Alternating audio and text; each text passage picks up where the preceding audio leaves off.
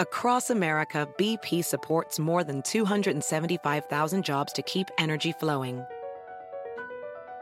Jobs like updating turbines at one of our Indiana wind farms and producing more oil and gas with fewer operational emissions in the Gulf of Mexico.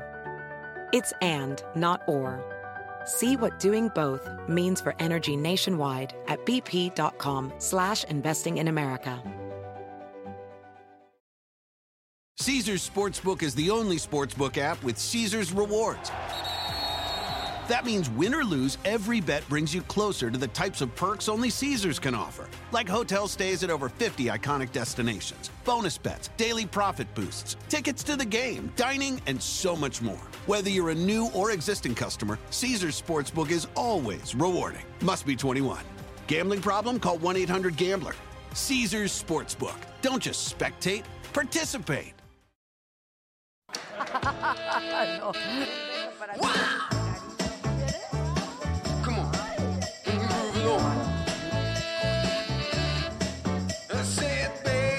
Pero estos dos que viven contigo.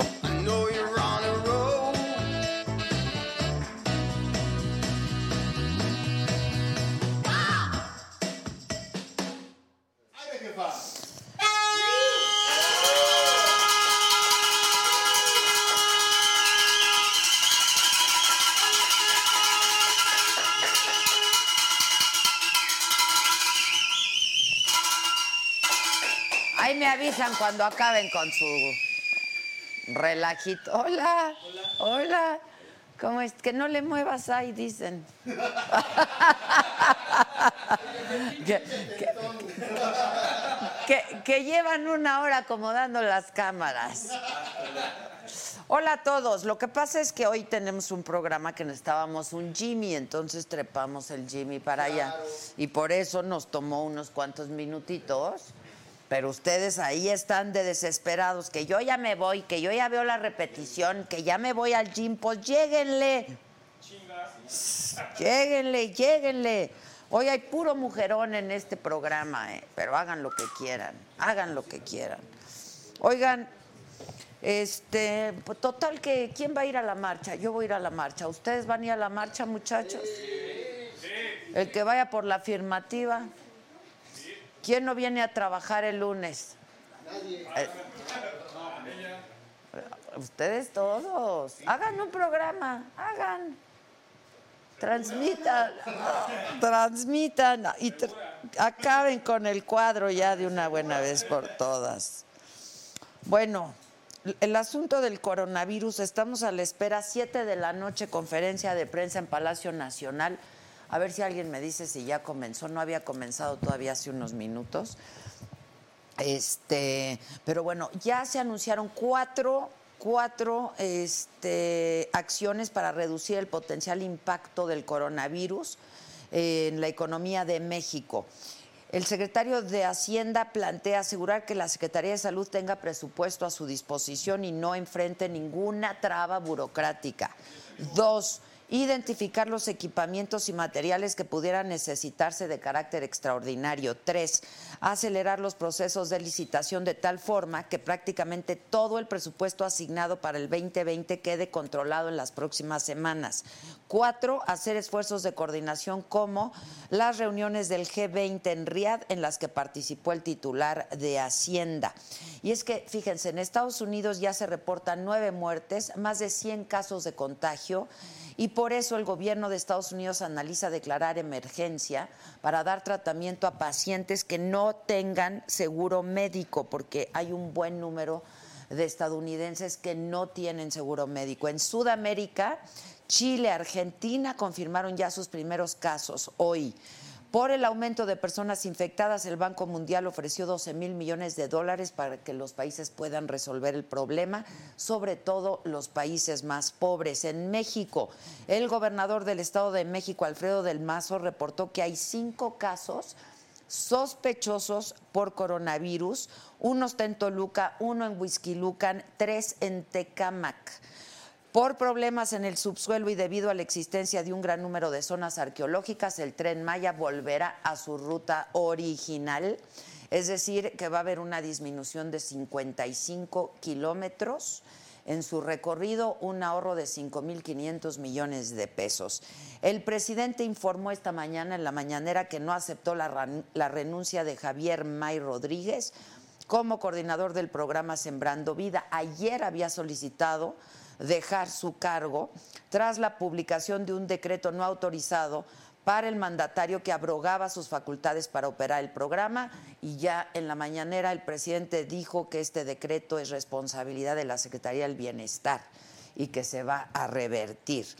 Y hoy se le ocurrió al presidente no solamente comprar el primer cachito, sacó su monedero, el 500 pesos y compró el primer cachito de la Lotería Nacional para la rifa del avión que no se va a rifar, este, y dijo que se van a empezar a vender el próximo lunes 9 de marzo. No manches.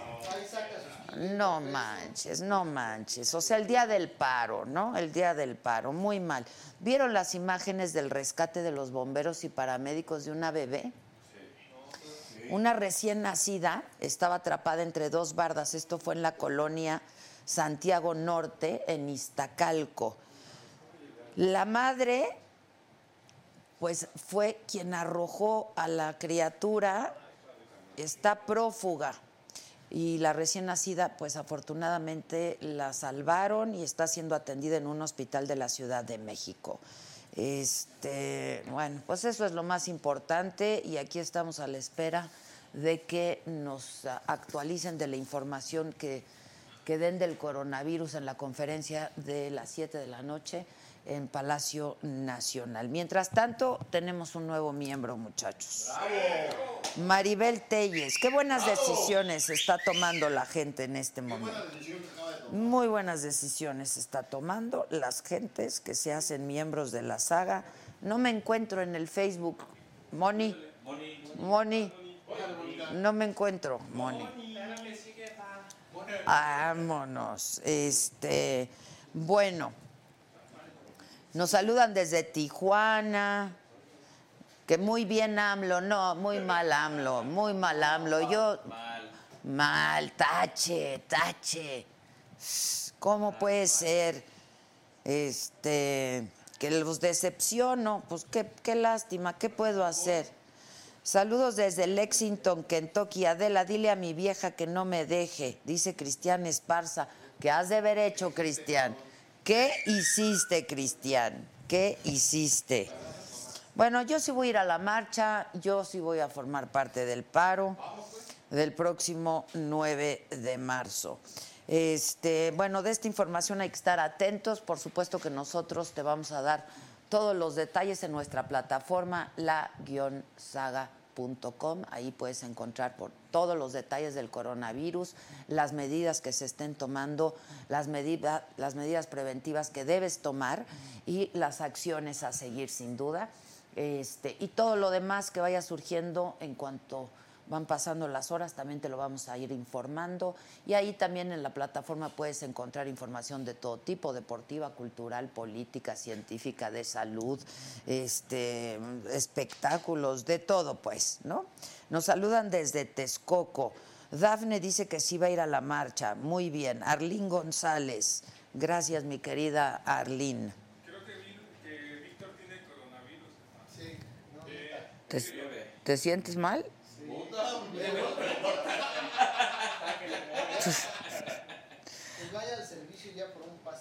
Ay. Rosy Hernández dice, eres una fregona de la. Saludos desde Houston, Texas. Muchas gracias, mi querida Rosy. Eh, porque claro, es tu momento para hacerte miembro de la saga, es tu momento para hacer alguna contribución. Abajo a tu derecha en la pantalla hay un signo de pesos y este, pues ahí tú eliges cómo contribuir con nosotros. Llegó el momento del té o del café. Del cafecito. ¿no? Sí, yo creo que sí llegó el momento del cafecito. ¿Se han hecho de sus ahorritos, muchachos? Alice HN se pintó de azul. Artur González tenía tiempo sin mirarlos por la escuela, pero saludos. Tú muy bien, Artur. Pero siempre nos puedes ver en repetición, mi querido Artur. Y también nos puedes escuchar en Spotify porque todos los programas en Spot- están en Spotify y luego salimos en la tele también, ya nos transmiten en televisión mexiquense, nos transmiten en el 70 de Sky en Baja California, este, en el 87, perdón, de Sky y de Easy, ¿verdad? En el 87, en todo el estado de Baja California nos puede seguir. Va a estar con nosotros la gran actriz Silvia Pasquel, va a estar con nosotros la actriz y cantante Rocío Banquel. ¿Eh? Y son las Banquel, son, her- son hermanas, ¿verdad? Y luego también está con nosotros Juan Francisco Hernández. ¿Cómo estás, Juan Francisco? ¿Cómo te va? Porque tiene una historia muy padre que contarnos. ¿Qué ¿Cómo tal? estás, Juan Francisco? ¿Cómo estás? Hola, Adela, ¿qué tal? ¿Cómo, ¿Cómo estás? te va? Muy bien, encantado. Bienvenido, ¿cómo bien te hallado, va? gracias. Muy Bien amable. hallado, eso es todo, ¿verdad? Todo bien. Todo bien, me da gusto. ¿Qué tal Oye, tú? te invitamos un cafecito Pues te lo agradezco muchísimo. en la vajilla que tú nos trajiste, que está preciosísima. Muchas gracias. No, al contrario, agradezco mucho que nos hayas traído esta vajilla de Limoges. Cuéntale a la gente un poco la historia de Limoges, porque claro, nos recuerda, a mí me recuerda muchísimo la casa de mi abuela, ¿no? Este, que había que tener mucho cuidado con las vajillas, por supuesto. Son un, le- son un legado. Son un legado, son una herencia, ¿no? Son Son, herencia, parte de la herencia. Cuéntanos de las, de las vajillas Limoges. Bueno, Limos eh, posiblemente como denominación de origen es la más prestigiosa en el mundo de las vajillas. Eh, por un, re- un edicto real eh, del rey Luis XVI, en este caso, se le otorgó que fuera la productora de la Casa Real Francesa. A partir de ahí siempre ha sido un referente mundial de la porcelana más fina del mundo Que se hace en Limoges, es que justamente se hace en Limos, Limoges. correcto. Y nuestra marca, bueno, pues una marca quizá la más significativa de la denominación de origen. A ver, explícame cómo llega esto aquí, este, porque claro, una vajilla Limoges te puede llegar a costar muchísimo dinero, ¿no? Dependiendo de un poco de plata, oro, incrustaciones, es decir, se hacen artesanalmente. Es un producto artesanal que se lleva fabricando igual hace 300 años. Ok, se hacen a ininterrumpidamente. mano. A mano, Son completamente. hechas a mano completamente. No sé si tenéis oportunidad de... Mi equipo os mandó unas fotos del proceso de cómo, de cómo es. Tenemos las fotos del proceso. Ahí, mira, bueno, ahí la está. historia. Sí. Ese es el proceso completamente artesanal. Ahí veis a empleados de la fábrica pintando los hornos. eh, es, es hecha a mano 100%. Y se usan específicamente cierto tipo de tintes, de pinturas. absolutamente, mira. eh, esto va numerado y certificado. No sé si tenéis oportunidad o, o si sé llegar un certificado. No sé si. sí, si lo tiene podéis- por ahí Gisela. Pásenme el si certificado. podéis verlo. Y lleva un número de serie, es decir, cuando el cliente nos llama al call center, esto es una serie limitada, numerada y certificada. Ok. Entonces al cliente en- desde el primer momento es una experiencia de compra. Es como cuando tú vas a una gran boutique, pides un bolso y te dicen, tiene usted 18 meses de espera en el bolso. No sé. Pasa, ¿eh? Así les puede parecer una locura, pero ocurre. Efectivamente. Ocurre. Bueno, pues Este es el certificado de autenticidad y de que certifica que es una... ve- ¡Ay, está mi nombre! me- me- me- me- ¡Hombre! ¡Hombre! Muchísimas nos, gracias. nos hemos permitido tener el detalle contigo ya que nos has invitado. Hombre, Juan Francisco, muchísimas gracias. La- Te invito a un café, Por ¿no? favor. por favor, sí. Pues pásamelo. Oye, este, la verdad es que siempre es muy bonito tomar un café, ¿no? Y es, es como la hora del té y la hora del café y es todo un ritual y servirlo bonito y que se vea bonito y que si la galletita, ¿no? Claro, a ver, en la persona que adquiere una vajilla de Nimos realmente está buscando más allá de comprar una vajilla simplemente para alimentarte. Es decir, es como el que compra una pieza de arte, como el que adquiere una escultura o el que simplemente quiere una bolsa de prestigio junto, junto a ella. ¿no? Entonces, la vajilla de Nimos realmente en el proceso, como habéis visto, es tremendamente artesanal. Es decir, y además el cliente siempre está constantemente informado documentalmente con fotografías qué ocurre con su vajilla.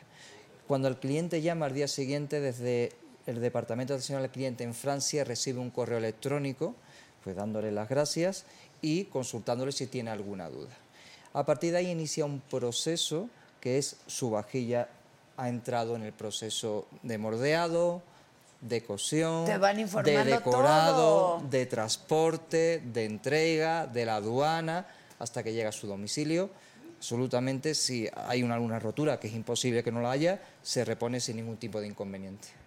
Ah, ok, ok. Ahora, es, es, es de estas vajillas que hay que cuidar mucho, no, hay que, no es de uso rudo, ¿no? Este, No, pero sin embargo, fíjate, verás, eso es una de las grandes errores. Las vajillas, mientras más finas, más resistentes. más resistentes, es más cierto. resistentes, es decir, te aguanta perfectamente un uso de diario.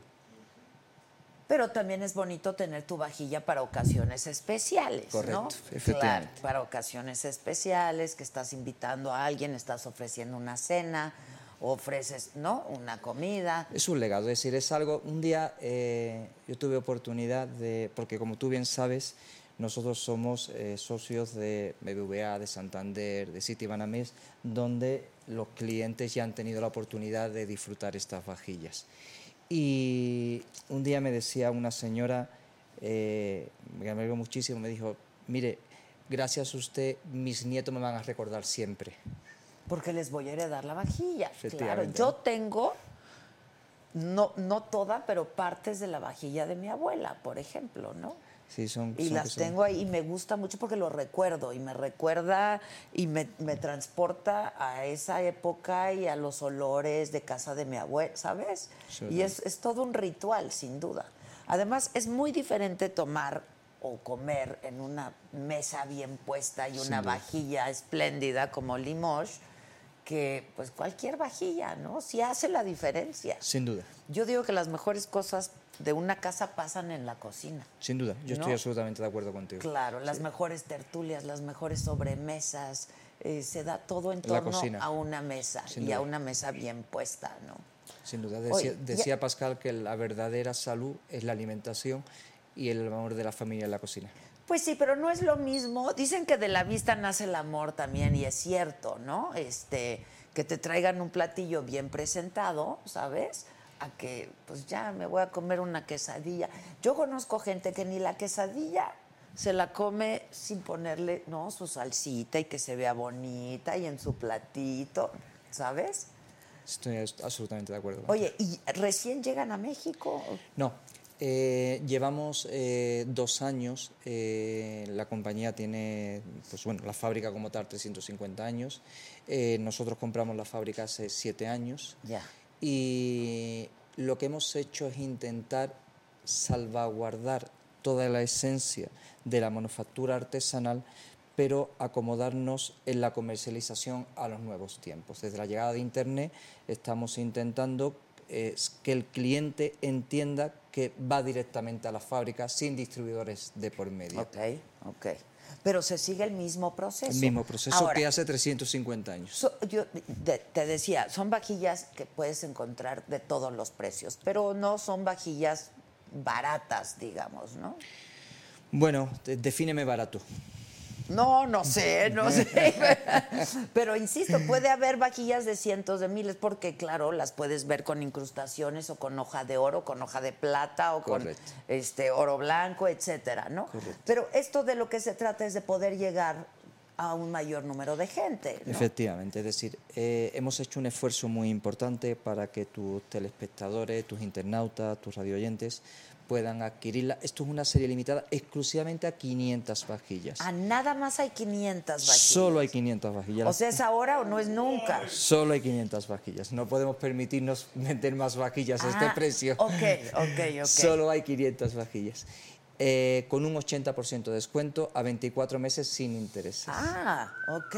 O sea, ¿cu- ¿cuánto cuesta una vajilla, de, por ejemplo, Pues la van que a poder- estamos viendo ahí? Pues la van a poder pagar a 999 pesos al mes y las cifras hasta no me las sé ahora mismo. Los compañeros del call center de atención al cliente se va a decir, pero creo que sobre los 20.000 pesos, una cosa de este tipo, 20, 21, algo de esto. Pero es una vajilla que no te salen menos de 100 mil.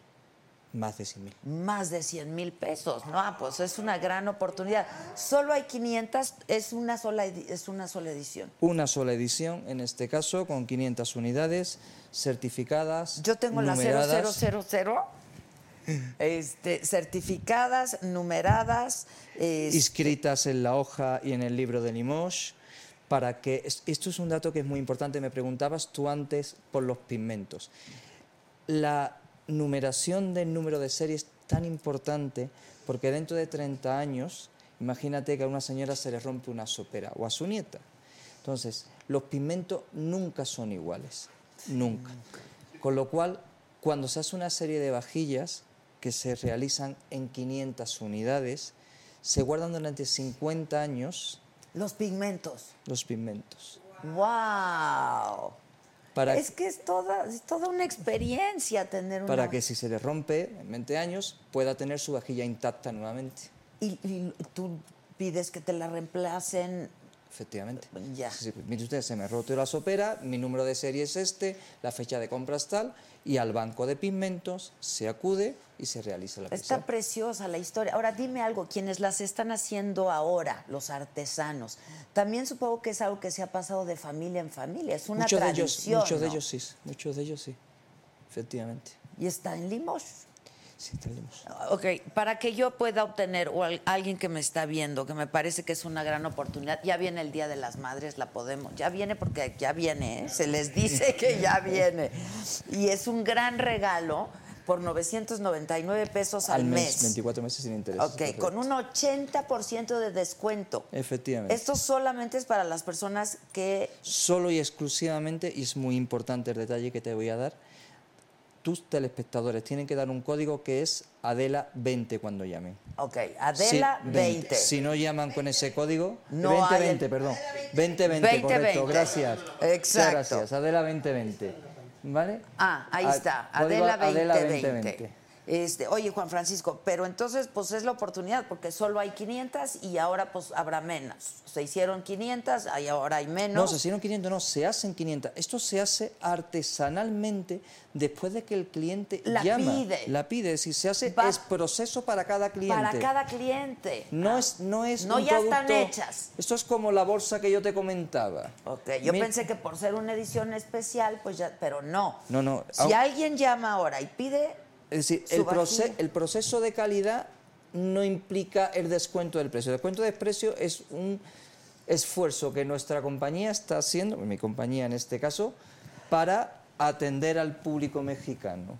Pero no tiene ninguna injerencia en la calidad como con cliente que paga 150 mil pesos por su vajilla. ya, ya entendí perfecto, es la misma calidad, es la Claro. misma vajilla, es el mismo proceso y el misma experiencia. Correcto. Van a hablar, les va a llegar un correo y se les va a ir notificando cómo va el proceso. de su- Absolutamente. ¿Cuánto Desde- tarda, digamos, desde que alguien la pide hasta que llega? No es exacto, porque depende mucho de la climatología, en el secado, en los pigmentos, en el color. Pero en un aproximado entre 50 y 70 días la fabricación, más unos 15 días el envío en aproximadamente. envío. Pues es el momento, les digo que está cerca el Día de las Madres, entonces tendrían que hacerlo ya. Ahora, en México hay vajillas muy bonitas, pero son otro material, ¿no? Este, en Jalisco hay unas, hay unas, pasamos a verlas. Por favor. Hay unas vajillas increíbles también, hay unas vajillas de peltre. Esto, esta es otra cosa, o sea, son, son famosas las vajillas. Vente aquí conmigo. Bueno, ¿Te sirvo café? por favor, Mira si es tan qué bonito. amable. Eso sí lo sé hacer, mira. Son famosas las vajillas de Limoges. Muchísimas gracias. Que bueno, yo creo que le serví de más porque se sirve de menos, dicen, ¿no? Para que no se enfríe el café. Está per- está perfecto. eso dicen, pero bueno, nos van a disculpar. La diferencia de nuestra vajilla es que es porcelana como tal, ¿no? Entonces, la porcelana viene del caolín, si, no sé si tenéis oportunidad de verla, ¿no? La blancura, la pigmentación, cómo se ve la pigmentación sobre el tono blanco. Las canteras de Limos son famosas por la blancura de su cierto. caolín. Sí, es cierto, es cierto. Porque hay otras vajillas de porcelana también, pero nunca te dan este color tan blanco. Nunca, Nunca. nunca. Nunca. Nunca, nunca. Pues está preciosísima. Y todas serían este mismo diseño, ¿no? Todas, es decir, Todas. las 500 unidades son con el precio especial es este diseño. ¿Para cuántas personas? 12 personas, 69 Ay, piezas. muy bien. Es para cena de galas. Es para cena de gala. Eso- Hoy que es tu cumpleaños. Eh, muchas, muchas felicidades. Muchas felicidades. Dile a la novieta que si te va a hacer una cenita, así es como. Pues sí, yo la- y le- ya le ponemos una velita y unas flores y ya hace la diferencia. Ya, eso lo dejo al encanto mexicano. Claro, es- y le sabemos, ¿eh? Eso- y, le y le sabemos. sabéis perfectamente. Y le sabemos, tanto hombres como mujeres, porque los hombres hacen unas muy bonitas cenas, ofrecen muy bonitas cenas. Yo la verdad es que me gusta mucho cocinar. Soy muy mal cocinero. Mónica Patiño me dice soy muy mal cocinero, pero me gusta mucho cocinar. No importa, hay que intentarlo, ¿verdad? Hay que Yo lo intentarlo. intento diariamente. ¿Alguna especialidad que tengas? Bueno, he vivido en muchos sitios porque yo creé la compañía, eh, la que es la, mi compañía se llama Six Century, que es propietaria de Maison Denimos, la creé hace 11 años, pero anteriormente era presidente de una compañía farmacéutica y he vivido en Japón, en Australia, me fin en muchos sitios y me fascinan muchos tipos de comida. La hindú me gusta muchísimo, la china me encanta, la japonesa, la libanesa me vuelve loco. Sí, es pues riquísima. Y la mexicana, ¿no? La comida mexicana es... México me fascina con su comida. Me mata el picante, pero me fascina. con su ¿Cuánto comida. tiempo tienes viviendo en México? Yo no vivo en México. Ah, no vives. Yo no vivo en México. Yo no vivo Solo en- has venido a traerme mi vajilla. He venido, bueno, he venido, he venido a traerte tu vajilla y, algún, y alguna que otra cosa más. al- ¿Alguna que- Hombre, pues yo agradezco muchísimo. Está preciosa la vajilla. Este, pues voy a ofrecer una cena muy linda. Es más, te voy a invitar y si no Para estás, un te voy a mandar unas lindas Bueno, fotografías. Si, si me lo dices con tiempo, para No. mí será un honor poder estar. Ok, y como luego hago cenas porque vienen todos estos muchachos y son más de 12, vamos a comprar otra para que, ¿no? Y que sean 24. ¿Te parece? Parece perfecto. Y este y vamos a pagar 990 pesos al mes. 999. 999 pesos al mes y vamos a tener una mega vajilla para todo. Código Adela, Adela. 2020. Lo que no me sé es el número, yo soy un desastre absolutamente, pero seguro que vosotros ya lo tenéis por ahí. ¿Ya está saliendo? A ver, ¿cuál es? 802 cer- 802 88 00 84. Está muy fácil, está muy fácil. ¿Tú, Giselita, quieres pedir una? Está muy buena. Claro, y servir. ¡Ah! Oye, el café es espectacular, ¿eh? Está bueno, qué- excelente. el qué, bueno que te gustó. Lo hacemos aquí El ca- también. el café Pero no es el café, es donde lo estás tomando. Muchas gracias. Porque insisto, las tazas no deben ser muy grandes, no se debe llenar, se enfría el café, se, Se enfría. enfría mucho, Luego yo soy de tazotas así grandototas, pero ya cuando llego al final ya está helado, ¿sabes?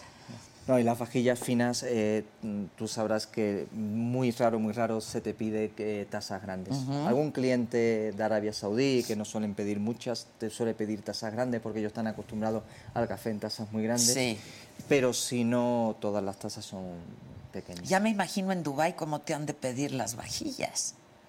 Sí, ¿verdad? Bueno, Pues eso es- dejémoslo en secreto. Hay gente que nos ve en Dubai. Este, no, pues es una gran oportunidad para hacerte de una super vajilla. La verdad es que no encuentras una vajilla de este, de esta calidad, con esta historia y con esta experiencia a este precio. La verdad, o sea, Hemos yo hecho sé un que esfuerzo importante. es- y para nosotros pagarla también representa un esfuerzo, pero eh, yo creo que vale la pena, ¿no? La verdad, porque pues es algo que vamos a heredar y que se queda por siempre. Es un legado, es decir, créeme que verás, eh, alguien que piense que se va a gastar pues 22 mil, 23 mil pesos en una vajilla, pues me- oye, me parece mucho. Pero si lo ves de esa manera, no es el concepto de Limos. Es Sí, decir, claro. El concepto de Limos es la inversión para una nieta, un nieto, Sí va un pasando hijo, a través una de hija. los claro y las generaciones. Está divina. Muchísimas gracias. ¿eh? A ti por Muchas invitarme. gracias. Y en un rato más volvemos a poner cuál es la promoción para que la gente que nos vea al ratito también sepa este, a dónde acudir. Te agradezco mucho y gracias Te por mi regalo. ¿eh? Muchísimas gracias. gracias. Este, habla a pedir la, la otra. ¿eh? Para que tengamos. Muchas gracias. Un ¿eh? placer. Gracias por todo. Muchísimas gracias. Al contrario. Gracias por todo. Muchas Buen día. gracias. Gracias. gracias.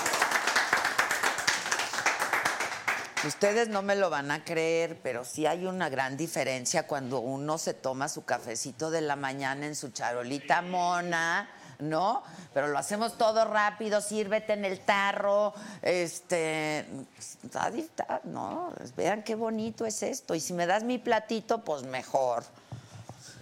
Bueno, vuelve a poner el de este, ¿no?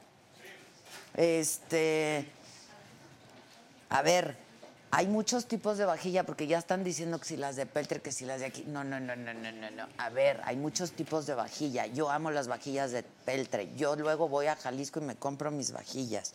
Voy a Michoacán y me compro mis vajillas. Esto es famosa, la vajilla de Limoges, porque justamente el proceso es súper artesanal, porque son hechas a mano, porque tienen unos pigmentos especiales, porque la porcelana es blanquísima.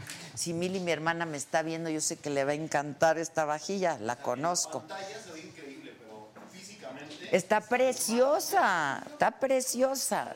O sea, imagínate en una mesa así superpuesta, en la noche, tus velitas. Alguien ya se está llevando tu vajilla. ¿Quién se está llevando? Yo creo que nada más fue puro rollo, ¿verdad? No, me van a disculpar, aquí está mi certificado, aquí está mi... Ya la podemos hacer de pedo. Porque aquí la gente me va a decir, ¿y qué te están dando? Pues una vajilla. Pues tuvieron a bien regalarme una vajilla, la verdad, porque tenemos un amigo en común, Juan Francisco y yo, y entonces me querían regalar una vajilla. Entonces yo dije, bueno, pero vamos a enseñárselas a toda mi banda y que sea una oportunidad para mucha gente de tener una vajilla de esta naturaleza. Alguien por aquí dice mucha vajilla para unos frijoles, ¿no?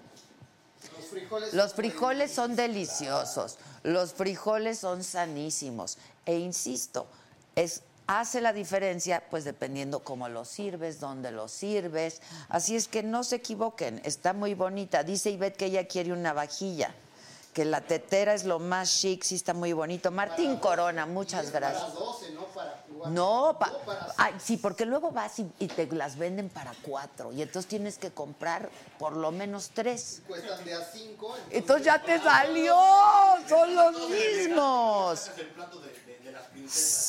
Exacto, exacto. Sí está bien bonita la vajilla.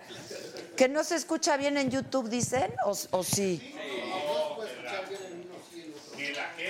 No, a mí sí me gustó mucho este asunto. La verdad es que nunca, nunca nos damos el tiempo de veras, porque es el café ya rápido y todo, y entonces el café de la tarde, dame un café. No, demos, démonos un tiempito para disfrutar de un café, de un té, una bonita comida, una bonita cena. A mí me regalaron mi vaquilla, cosa que yo agradezco mucho, pero yo quise...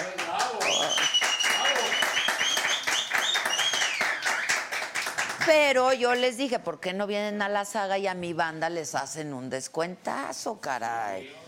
Y se les hizo el descuentazo. Ahora, ¿de qué se quieren quejar? ¿De qué se quieren quejar? Si no es por saga, nunca podríamos tener esta vajilla. Mejor, mejor tenerla, ¿no? O sea, de ciento y pico mil en veinte mil. No, pues está re bueno el deal. Ahora, a mis amigas que vienen hoy les vamos a invitar un cafecito en esta vajilla muy linda. Está con nosotras Estefanía Vela, ella es directora de Intersecta, y Edith Olivares. Estefanía, Edith, donde quieran. ¿Cómo estás, Estefanía? Edith, ¿cómo estás? ¿Cómo te va? Bien, gracias, yo también aquí. ¿Ves? Hace la diferencia, mana. Te la sirvo en una tacita papá. Sí. Hace la diferencia. A ver, Estefanía Vela es directora de Intersecta, es una, un colectivo, una organización, Una organización, una sí. organización feminista, y Edith Olivares es jefa de la Unidad de Derechos Humanos de Amnistía Internacional. Gracias por estar hoy con nosotros, porque hoy ha habido mucha información que me tiene muy preocupada sobre eh, pues nuestra marcha a la que supongo van a asistir el próximo 8 de marzo y el paro el próximo 9 de marzo. Digo que es nuestra porque aunque yo no hice la convocatoria, yo creo que es algo que ya hicimos nuestro, ¿no? De acuerdo. Eh, ya hicimos nuestro. Y tú, Estefanía, tienes datos muy reveladores de lo que está pasando en México en, eh, en términos de feminicidio. ¿no? Pues, eh, bueno, el, el trasfondo de al menos este, esta marcha y este paro, eh, que es interesante decirlo porque en otros países está mucho más asociado, por ejemplo, al tema de la discriminación en el trabajo. Aquí en México, precisamente por el contexto de violencia que estamos viviendo, en donde el 2019 fue el año con la tasa más alta de homicidios de los últimos 40 años en el país. ¿no? Es una marcha, es un paro que tiene como trasfondo una protesta contra esta violencia y hasta donde entiendo uno de los mensajes precisamente es parar para de alguna manera reconocer esos silencios, reconocer esas vidas perdidas o sea, y, y con ello reconocer lo valioso de las mujeres y las vidas que se están perdiendo y cómo si seguimos sin hacer más, eh, eh, ese silencio va a quedar de manera permanente. ¿no? Entonces movilizarnos a, a ese reconocimiento y a partir de eso creo yo a la acción. ¿no? Ahora, en términos de derechos humanos también, porque pues recordamos que hubo la discusión de si desaparecía el feminicidio como tal, ¿no? Este, eh, ¿Qué nos puedes decir tú al respecto, Elita? Sí, bueno, yo agregar a lo que dice Estefanía, eh, nosotras vamos a parar también y también vamos a marchar, porque efectivamente es, un, es una consigna de movimiento que se ha hecho de, de todas las mujeres. Es muy interesante cómo en México, efectivamente, tanto la marcha como el paro se están convocando en razón de eh, los asesinatos de mujeres y de los feminicidios. Lo, lo decía Estefanía, me, me parece como muy interesante cómo en otros países, sobre todo los paros han estado más vinculados a hacer visible la ausencia de las mujeres en el espacio laboral, sobre todo en demandas laborales.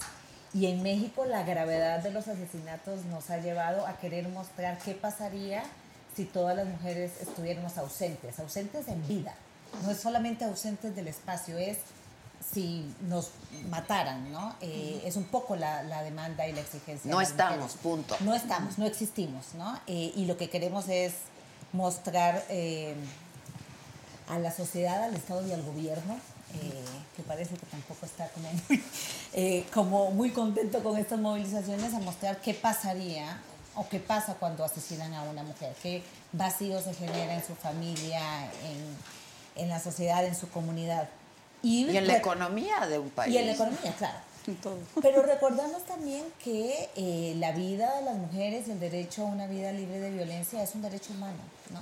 No es un derecho solamente, no es solamente una petición, una exigencia de las mujeres, es un derecho que las mujeres estamos exigiendo que se nos garantice eh, por parte del Estado, que es quien tiene que velar por los derechos humanos.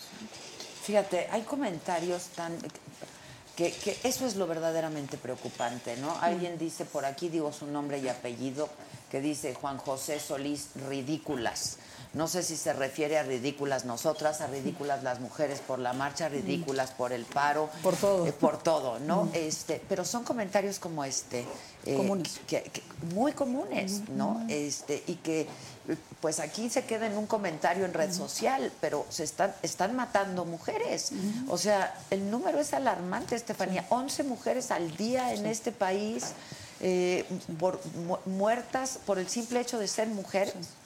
Yo diría, a ver, eh, y, es común eh, distintos argumentos, ¿no? ¿Por qué las mujeres están movilizando si matan más hombres?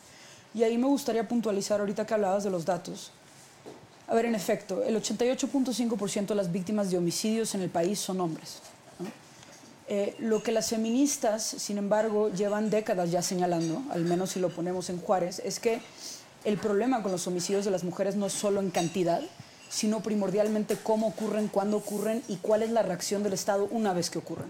Eh, recordemos Juárez, y, digo Juárez porque también creo que es lo que vimos ahora con eh, el caso de Abril, con el caso de Ingrid, con el caso de Fátima. En Juárez no solo empezaron a aumentar los homicidios de mujeres, igual que los homicidios de hombres, sino también aparecían, por ejemplo, con signos de tortura sexual, algo que es mucho menos común en los hombres. Eh, los datos del INEGI muestran, por ejemplo, que de las personas que son asesinadas por una violación, o sea, una violación tan brutal que te mata, el 86% de las víctimas son mujeres. También hay una desproporción de mujeres asesinadas en la casa, en un contexto de violencia familiar. Por ejemplo, en hombres, uno de cada diez son asesinados en casa. En mujeres es una de cada tres.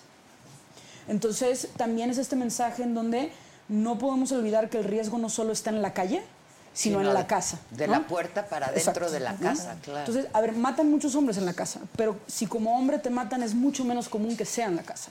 También, por ejemplo, en mujeres es mucho más común que haya un contexto de violencia familiar y que cuando hay un contexto de violencia familiar, en el 50% de los casos de los casos donde se registra es la pareja.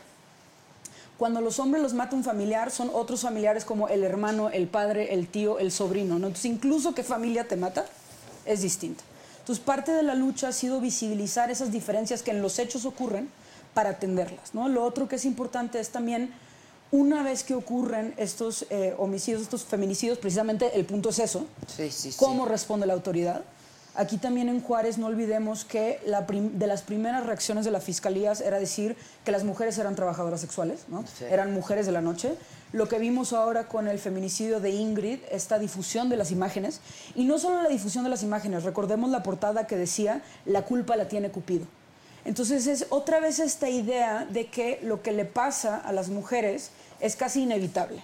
Eh, o es culpa del O amor. es culpa de- ¿no? Ajá. Así es el amor. Y, y, pues ni modo, la culpa la tiene Cupido. Entonces es también visibilizar toda esa respuesta en donde cuando clamas por justicia, el Estado te responde diciendo que te lo merecías de alguna manera u otra, ¿no? Y te lo merecías por ser cierto tipo de mujer, ¿no? Ahora tenemos un Estado donde también culpan a los hombres, ¿no? Esta idea de se matan entre los... Entonces también eso hay que denunciarlo. Claro. Lo que aquí se denuncia, no, claro. Lo que aquí se denuncia es dentro de todos los argumentos que hace el Estado para no hacer su chamba, echa mano de estereotipos de género, de estereotipos misóginos, para mandar la idea de que las mujeres no merecen justicia, ni siquiera una vez que han sido privadas de la vida. Ahora, cuando decimos Estado, no estamos diciendo el presidente de la República o el gobierno solamente, ¿no? Es el Estado mexicano, porque es atribución y responsabilidad del Estado mexicano, ¿no? Eh, sí, adelante. No, no, yo además quería agregar que eh, todas esas violencias que se ejercen contra las mujeres son también muchísimo más fáciles de prevenir y es parte de lo que también desde el- los movimientos feministas hemos, digamos, eh, le hemos puesto eh, en el tapete al Estado. Si una mujer va y denuncia violencia y de esa misma mujer que sucede con frecuencia después es asesinada por su pareja, claro, como el caso de Ingrid, eh, tenemos... eh, digamos, una inacción del Estado, digamos, que podría ser, yo no, sé- no, no me atrevo a decir que es como más ofensiva, pero sería más fácil de prevenir porque tienes un, un universo mucho más definido, incluso cautivo, li- literal, porque bueno, están, son personas familiares, conocidas de las mujeres, conocidas de Es las de absolutamente las mujeres. prevenible. Claro. Nada más hay que atender, Claro, ¿no? Claro. claro. Y entonces, eh, ha- haciendo como, subrayando lo que de- señalaba Estefanía, es a las mujeres nos matan de manera distinta. No es, no es tanto que nos maten más o menos, pero sí son distintas las formas en que nos matan o asesinan a las mujeres que a los hombres. Y además las condiciones en que lo hace probablemente serían más fáciles de prevenir y luego de investigar y sancionar. Es decir, cuando a una mujer eh, presuntamente la asesina su pareja o expareja, es muy probable que los vecinos, la familia sepan dónde está esa persona. El Estado incluso muchas veces emite una orden de aprehensión y bueno, eh, no sabemos por qué no prenden a las personas en este país, pero digamos, es una persona que anda por No, ahí. y sí las detienen, pero luego las dejan salir porque no está bien integrada la averiguación, Claro. en fin, ¿no? Claro. Este, Claro, y, y ahí vemos también cómo las omisiones del Estado también, que también son violaciones a derechos humanos, se cometen de manera distinta cuando son feminicidios que cuando son homicidios o cuando es otro tipo de delito. Y efectivamente muchas veces dicen, bueno, sí, pero este es un Estado en donde el 98, 99, dependiendo de tu fuente, eh, de los delitos quedan impunes. Sí, pero tal vez no podríamos comparar la impunidad en el caso de robo de auto que en el caso del asesinato de una persona. Sí, no, bueno. Es decir, esperamos que no consideremos que son eh, delitos de la, de la misma categoría y, eh, y efectivamente lo que hemos observado es cómo el Estado, como dices, no solo los diferentes gobiernos, sino el Estado en su conjunto tiene por lo menos 20, 25 años de estar incumpliendo con los compromisos que el propio Estado mexicano además se ha puesto al suscribir diferentes convenciones que eh, protegen la vida de las mujeres. Ahora, ¿qué estamos haciendo mal? ¿Qué hemos estado haciendo mal? Yo, yo comentaba hoy en, en el programa de radio que yo hace 20 años hice un programa que se llamaba Mujeres Trabajando, que surge de la necesidad, ¿sabes? Este, porque pues era una violencia que ya no, de, de- de todo tipo y este, que no respeta clase social ni educación ni absolutamente nada. Pero volvemos ahora a, a- a este, a, es- a estos extremos, ¿no? 20 años después seguimos hablando de lo mismo. No, no quiero decir que no hayamos conquistado nada las mujeres, porque creo que han habido conquistas muy concretas, pero siguen matando mujeres. Esto, ¿qué, qué estamos haciendo mal? Mira, yo ahí un poco, y esto lo digo pensando en los hombres eh, que luego creen que no hay puntos de convergencia, los homicidios de hombres y mujeres venían bajando. La tendencia histórica era que venían reduciéndose. Había picos como Juárez, pero la tendencia nacional es que iban a la baja. El punto más bajo era 2007. A partir del 2007, tanto los de los hombres como los de las mujeres empiezan a escalar.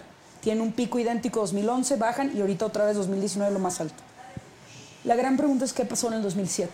¿Por qué si la, o sea, a pesar de todo lo que estaba mal, por qué si venían Sí, la, bajando? la baja, era la baja. ¿Qué pasó? ¿No?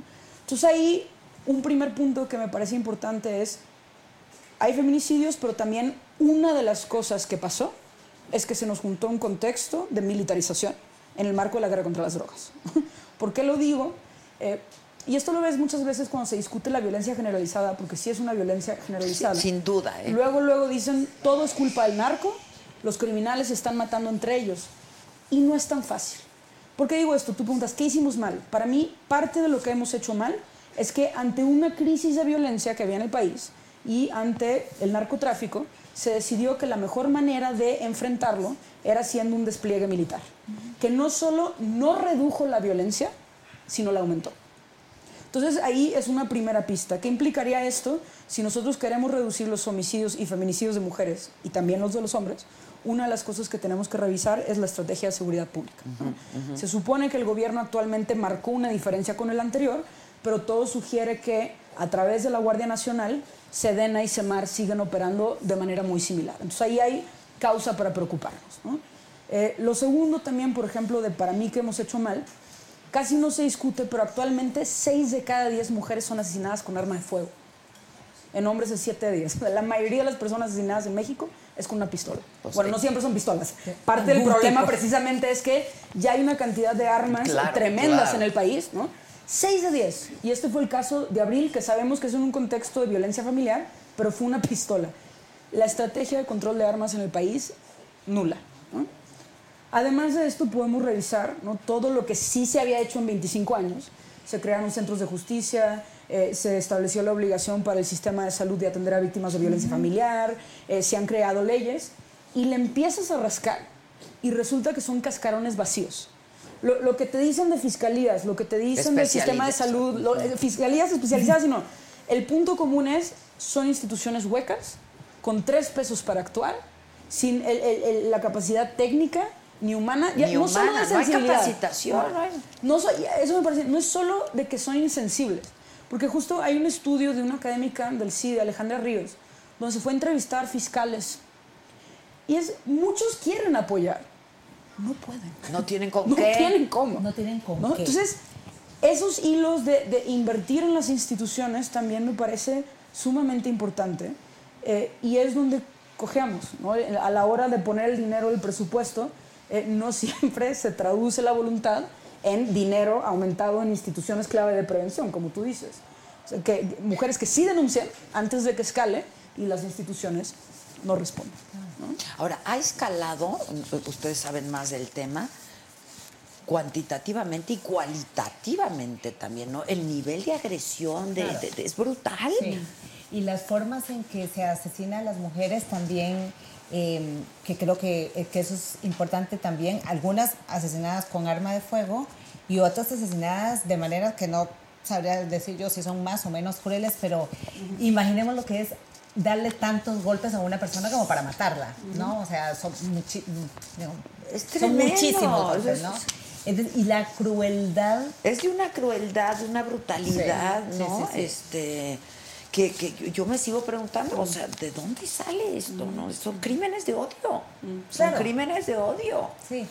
Y, y lo otro es, eh, en, en términos de lo que, digamos, ha hecho falta en el Estado, yo creo que también eh, nosotros lo hemos observado de Amnistía Internacional, hace falta usar la información para prevenir, para investigar, o sea, usar esa información, parece que en este país generas, los datos se generan como por obligación, hay que hacer un- una estadística de cuántas mujeres son asesinadas y cómo, entonces se lanza, pero no se usa esa información para trabajar con ella, es decir, si tú, si el Estado sabe que siete de cada, o seis de cada diez mujeres están siendo asesinadas con arma de fuego, ¿qué hacemos con esa información? Claro, ¿no? claro. ¿Cómo usamos esa información para la prevención? Ay, pues para eso es la información, Claro, para usarla. no solamente para reportar. ¿no? Y eh, efectivamente eh, las, la tendencia del Estado a usar la capacitación como el único elemento para, en, en la sentencia de campo algodonero, claramente se lo dicen al Estado mexicano, pues sí, habrás capacitado a todos los jueces y de todos los ministerios públicos, pero ninguno entiende qué es un asesinato por motivos de género o por qué no le debes decir a una señora su hija no es que se desapareció, sino que se fue con el novio, Sí, cosa sí. que sigue sucediendo en este país Todos los ¿no? días. Eh, y, y pareciera que es un Estado que está formado para generar incapacidades. Es decir, no es que el Estado no tiene capacidad, porque cuando quiere tener capacidad la tiene, ¿no? Eh, pero en cambio no parece formar las capacidades para poder prevenir, para poder investigar, para incluso vincular la prevención con la investigación, con la sanción. Porque además como que eh, es un estado en que se engancha muy fácilmente con sancionemos y sancionemos más duro. A pesar de que no tenga eso ningún efecto en la disminución del delito que se comete y por supuesto en la reducción de la impunidad, pero no usamos eso para la prevención, la investigación y la sanción en el caso de los asesinatos de mujeres o de las otras formas de, de violencia que viven Ahora, las a mí me parece fundamental decirles a todos los que nos están viendo ahora y escuchando y nos van a ver después en las retransmisiones de aquí al, al, al- al 8 de marzo y de aquí al 9 de marzo, esta es una marcha que surge del, del dolor, ¿sabes? Del dolor, sí de la necesidad, pero también del dolor, porque surge por este reclamo y por esta exigencia, ni una más, ni una menos, ¿no? este, porque no, no hay este intento de politizarlo, no es una, una marcha en contra del gobierno, es una marcha en contra de lo que está pasando, de una realidad, ¿no? En donde pues, todos y todas tenemos que involucrarnos. Y somos las mujeres las que se organizaron, porque como tú dices, pues también están matando hombres, ¿no? La violencia está en todas partes, pero somos las mujeres las que nos organizamos finalmente, ¿no? ¿Qué puede pasar el día 10? Eso es lo que me parece que es fundamental también. Eh, me parece que el día 8 y el día 9 es una gran oportunidad de toma de conciencia, ¿no? Para que a partir del día 10 empiece a trabajar sobre todo esto, ¿no? O antes, ojalá, ¿no? Sí, no, bueno, Desde hoy. estamos trabajando Desde hoy. ya, ¿no? Este, pero sí. A ver, yo creo que, al menos mi experiencia en las marchas, esto es personal. O sea, por una parte la importancia de tomar conciencia, pero por otro, simplemente el estar juntas, el, saber que no estás sola, seas como madre que buscas justicia, seas como mujer que has vivido violencia, seas como un, padre que está, hay muchas eh, historias en las marchas y creo que simplemente el poder de ver a miles de personas empatizando en sí conmueve, en sí fortalece y eso es importante, ¿no? Porque luego tanta violencia paraliza. Y creo que el asistir a marchas como estas es como una, o sea, una bocanada de aire fresco, te, te empuja. Ahora, ¿actuar a qué? La agenda, y, y creo que esto es, es múltiple, eh, te pongo un ejemplo, hemos visto eh, muchas empresas sumarse al paro, ¿no? Yo siempre digo que bueno, ¿no? Eh, si se toman en serio la igualdad, ahí les van una serie de preguntas. ¿no? Claro, claro. Entonces yo creo que toda esta energía, porque también se están sumando muchas voces que la, la marcha no es nueva, no es de este año, Sí, cada no, 8 claro. de marzo Pero se que- hacen eventos, ¿no? Sí, pero qué Entonces, bueno sí, que qué bueno, ¿no? Canalicemos esa energía a políticas, ¿no? Porque esto me parece importante. También muchas veces es, bueno, tú no discriminas. Ese es un primer paso, pero justo lo que todos los estudios muestran, por ejemplo, es que la realidad que vivimos, una realidad todavía desigual, se reproduce a partir de una serie de políticas y prácticas institucionales. Tomemos las empresas, ¿no? Eh, empresas que tienen, por ejemplo, o que quieren hacer un protocolo de acoso, pero la mitad de su fuerza laboral ni siquiera está reconocido como trabajador o trabajadora. ¿no? Este, los que están reconocidos como trabajador o trabajadora ni siquiera están dados de altas ante el Seguro Social Sí. con salario real. ¿Por qué digo esto? Dices, ¿qué tiene que ver esto con la igualdad? Todo este tipo de eh, elementos de precariedad acaban sumando tanto a, a las distintas violencias que se viven en casa como que se viven fuera. Suman al poder que tienen las personas de exigir sus mismos derechos y poner un alto a la violencia. ¿no?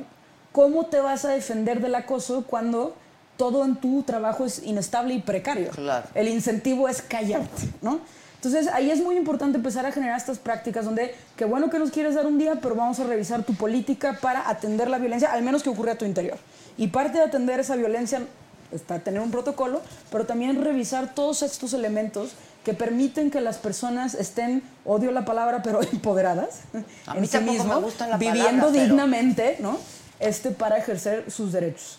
Entonces creo que ahí, o sea, esa pregunta se le puede hacer a las empresas, a los diferentes gobiernos, ahorita dijiste bien, es una re- responsabilidad de todos los niveles de gobierno, federal, estatal, municipal, poder ejecutivo, poder legislativo, poder judicial. Cada uno tiene su papel Instituciones, que jugar, organismos, ¿no? sí, claro. Entonces ahí es importante fomentar, o sea, por un lado una ciudadanía que exija, no solo en la Ciudad de México y cada vez lo vemos más, el movimiento de las mujeres está fuerte en los estados y exigirles, a ver, te sumas al, al- al paro, ¿dónde está tu plan de trabajo? ¿Dónde está tu presupuesto? ¿Dónde están las acciones de aquí del 9 para adelante? Sí, Entonces claro. creo que eso es lo que hay que seguir hoy. Puedes pasar El la 9, batería de preguntas, Sí, se se las Lanzamos, la lanzamos en Intersecta, preguntas. nomás para quien quiera, en Intersecta. ¿Ahí están? Ahí están Ah, preguntas para las empresas que se están sumando al paro. Al paro. Y un- especie de lista de Check, lo mínimo, check, ¿no? check, Exacto. claro. ¿no? Bueno, hay dos mujeres hoy con nosotros también que son talentosísimas, espléndidas, actrices, cantantes y son hermanas. Rocío Banquel, Silvia Pasquel, bienvenidas, que se suman aquí a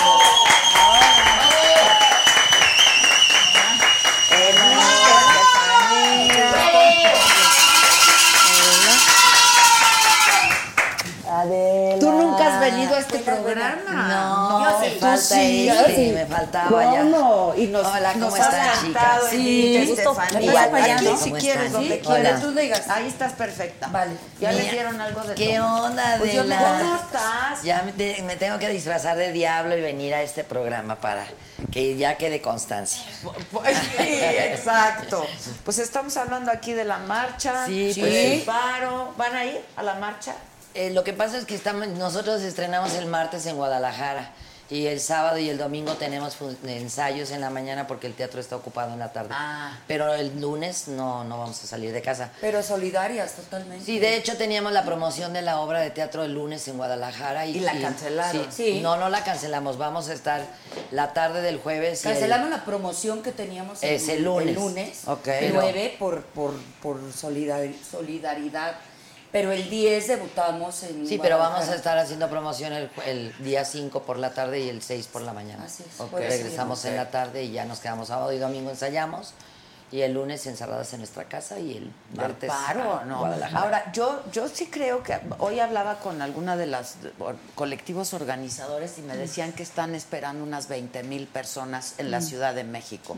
¿Tienen ese cálculo ustedes? Bueno, nosotras en Amnistía tenemos un cálculo muy optimista porque nunca habíamos tenido un registro tan amplio en Yo el contingente también de Amnistía. creo, ¿eh? Nunca, o sea, maravilla. Como tres, cuatro veces lo que normalmente tenemos de, de registro hasta el día de hoy. Hasta, digamos, hasta los que Qué bueno, que ojalá se Sí. multiplicara. Ustedes dos en algún momento fueron a mi programa de mujeres trabajando y yo Sí. se los comentaba a ellas, ¿no? Y yo les decía que también surge de la necesidad, surgió hace 15, 20 años de la necesidad. Y tú decías, Estefanía, que cada año hay esta marcha, pero yo, a mí me ha conmovido muchísimo, de verdad, lo que está pasando este año, ¿no? Sí, sí, sí. Me preocupa porque, claro, es una respuesta a lo que está pasando, a nuestra realidad en la que vivimos. Terrible realidad. Terrible, pero me, ha- me conmueve muchísimo y me da esperanzas porque nunca había visto a tanta gente este, tan involucrada, la verdad, tan involucrada. Es que es hora, mira, yo creo que las mujeres tenemos que aprender a ser solidarias porque somos las primeras detractores. Estamos acostumbradas siempre a estar denostando a la otra, a la mujer que está enfrente. La envidiamos, la criticamos, la juzgamos, le inventamos cosas, nos metemos en su vida, opinamos. O sea, tenemos que aprender a ser respetuosas. A ser respetuosas y a- a, querernos, a, a apoyarnos, a, a empujarnos, este, sabes, en, cuando tú encuentras una persona que tiene talentos y todo y la puedes echar la mano, ¿por qué no?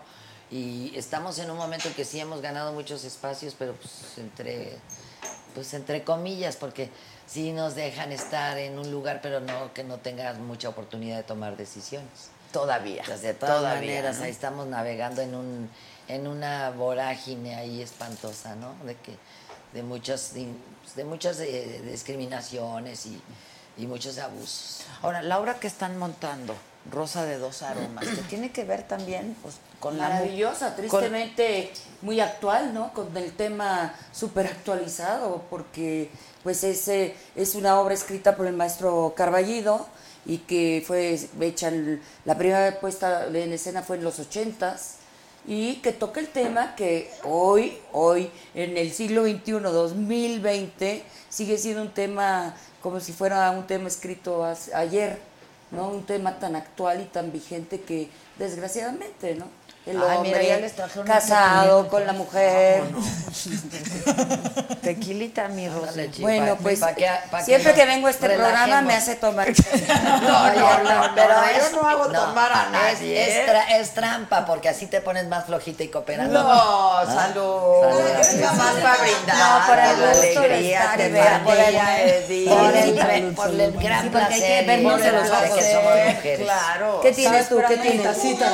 La tacita. La tacita. Sí, tú agarra el jugo, haz lo que quieras, mana. Pero viéndonos a los ojos. Oye, no, pues que nos traigan unas quesadillas y hay queso Oaxaca. Ay, guiso. Está bueno, Muy ¿no? rico, Está bueno. ¿Se puede decir la Muy marca o rico. ¿Es tu patrocinador? No. Ah, entonces no. Entonces sabe horrible. La no. Entonces sabe espantoso. No, sabe bueno. Aquí Sí, está damos muy cosas rico, la buenas. verdad, cosas- sí. Oye, ¿y ustedes, hermanas, es la primera vez que trabajan juntas? Pues trabajamos hace muchos años. Este, cuando yo debuté, Silvia era la, la- ya era una Bueno, era la dama joven, era la dama joven y trabajamos en el Teatro del Músico que ya desapareció, allá donde está el Monumento a la Revolución. Y este y yo debuté con Silvia y, esa, en esa puesta en escena debutó Gonzalo Vega, trabajó Juan Peláez, Silvita, Kiki Herrera Calles. Herrera Calles, mi papá, La mamá de este de las eh, Caruna. Ah, Magdalena. la abuela. Era la ah, sí, la abuela, de las la Caruna. abuela. Sí, de, Sí, de- de, de los actores de ese tiempo. ¿no? Exacto. Y fue, fue muy padre experiencia, pero pues la verdad, ya sí, ya hechas mujeres y, y así es la primera vez. No, o sea, además en esta obra que somos las dos solas en el escenario, ¿no? Y con este tema, bueno, ya como entró el tequila ya no, no alcanzo a decir Rocío, ¿por qué es un tema tan actual la obra? Porque es de repente en un juzgado llegan a una delegación, más bien, a una delegación, porque re- reciben el mensaje de que el marido ha tenido un accidente o un problema, ¿no? Entonces cada una llega a, a la, ahí a la delegación. ver, a su marido, y pero se, son se dos. encuentran ahí, como están las dos solas, pues empiezan a hacer plática y pues empiezan a enrolar en la plática y en la plática descubren que están casadas con el mismo hombre, que ese hombre tiene dos hogares, uno con ella y otro con ella. Entonces, a partir de ahí, entonces a ella le dicen que él atropelló a una niña y ella sabe que violó a una niña. Entonces, este, digamos que a partir de ahí, entre el odio y el desprecio, porque la mendiga peluquera que se fue a meter con mi marido y yo, usted que es tan culta y aquí tan, tan fifí que está de moda la palabra, este, dice, este, se empiezan, empiezan a juntarse para poder sacar a este hombre de la cárcel que se cuesta un millón de pesos. Entonces, una que es una mujer muy cuadrada, muy disciplinada, que siempre está en su zona de confort, se encuentra con esta mujer que es emprendedora, que es echada para adelante, que, que mueve cielo, mar y tierra, porque ella lo que no puede soportar es que él esté en la cárcel. Que salga y se vaya a su casa, pero Ya que no le da esté en la igual, cárcel. Entonces, este, la empieza a entusiasmar para que le ayude a juntar el dinero. Entre las dos juntan un millón ciento veinticinco mil pesos. Y en ese momento se dan cuenta, y perdón, hay una, una frase que digo en la obra, que la voy a decir tal como la digo en la obra, porque esa es la realidad. Le dice, le dice fíjate qué, qué coincidencias tiene la vida, ¿no? Le dice, este par de viejas chingonas juntamos un millón ciento veinticinco mil pesos para sacar a un hijo de la chingada cabrón, violador de chamaquitas. cuando este par de viejas pendejas nunca en la vida se han podido ir de viaje con sus hijos a la playa, ni siquiera disfrutar de un par de días.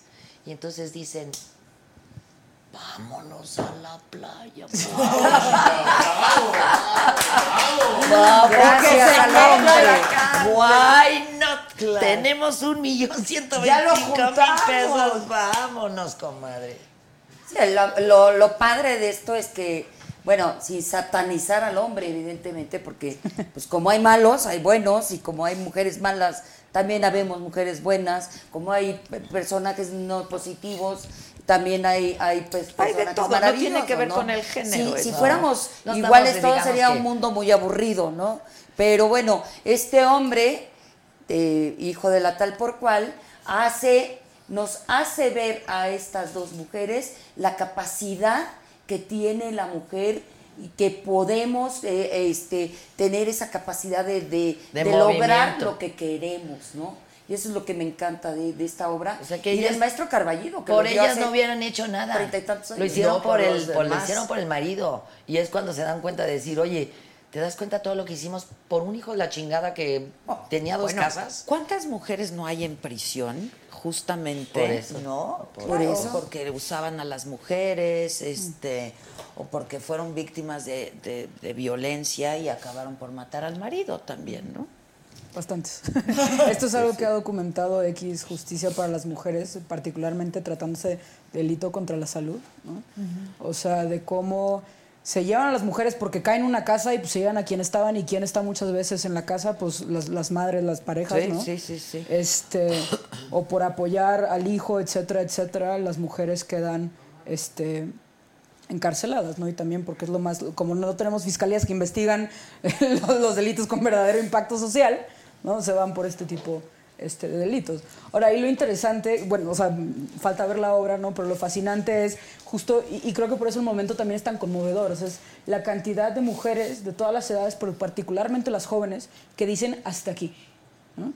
O sea, eh, que dicen ya, eh, hay muchas frases que me conmueven. Una es esta idea de el miedo ya cambió de bando. O sea, cómo como mujer te educan constantemente a tener miedo de salir, a tener miedo de los hombres, a tener miedo de que te...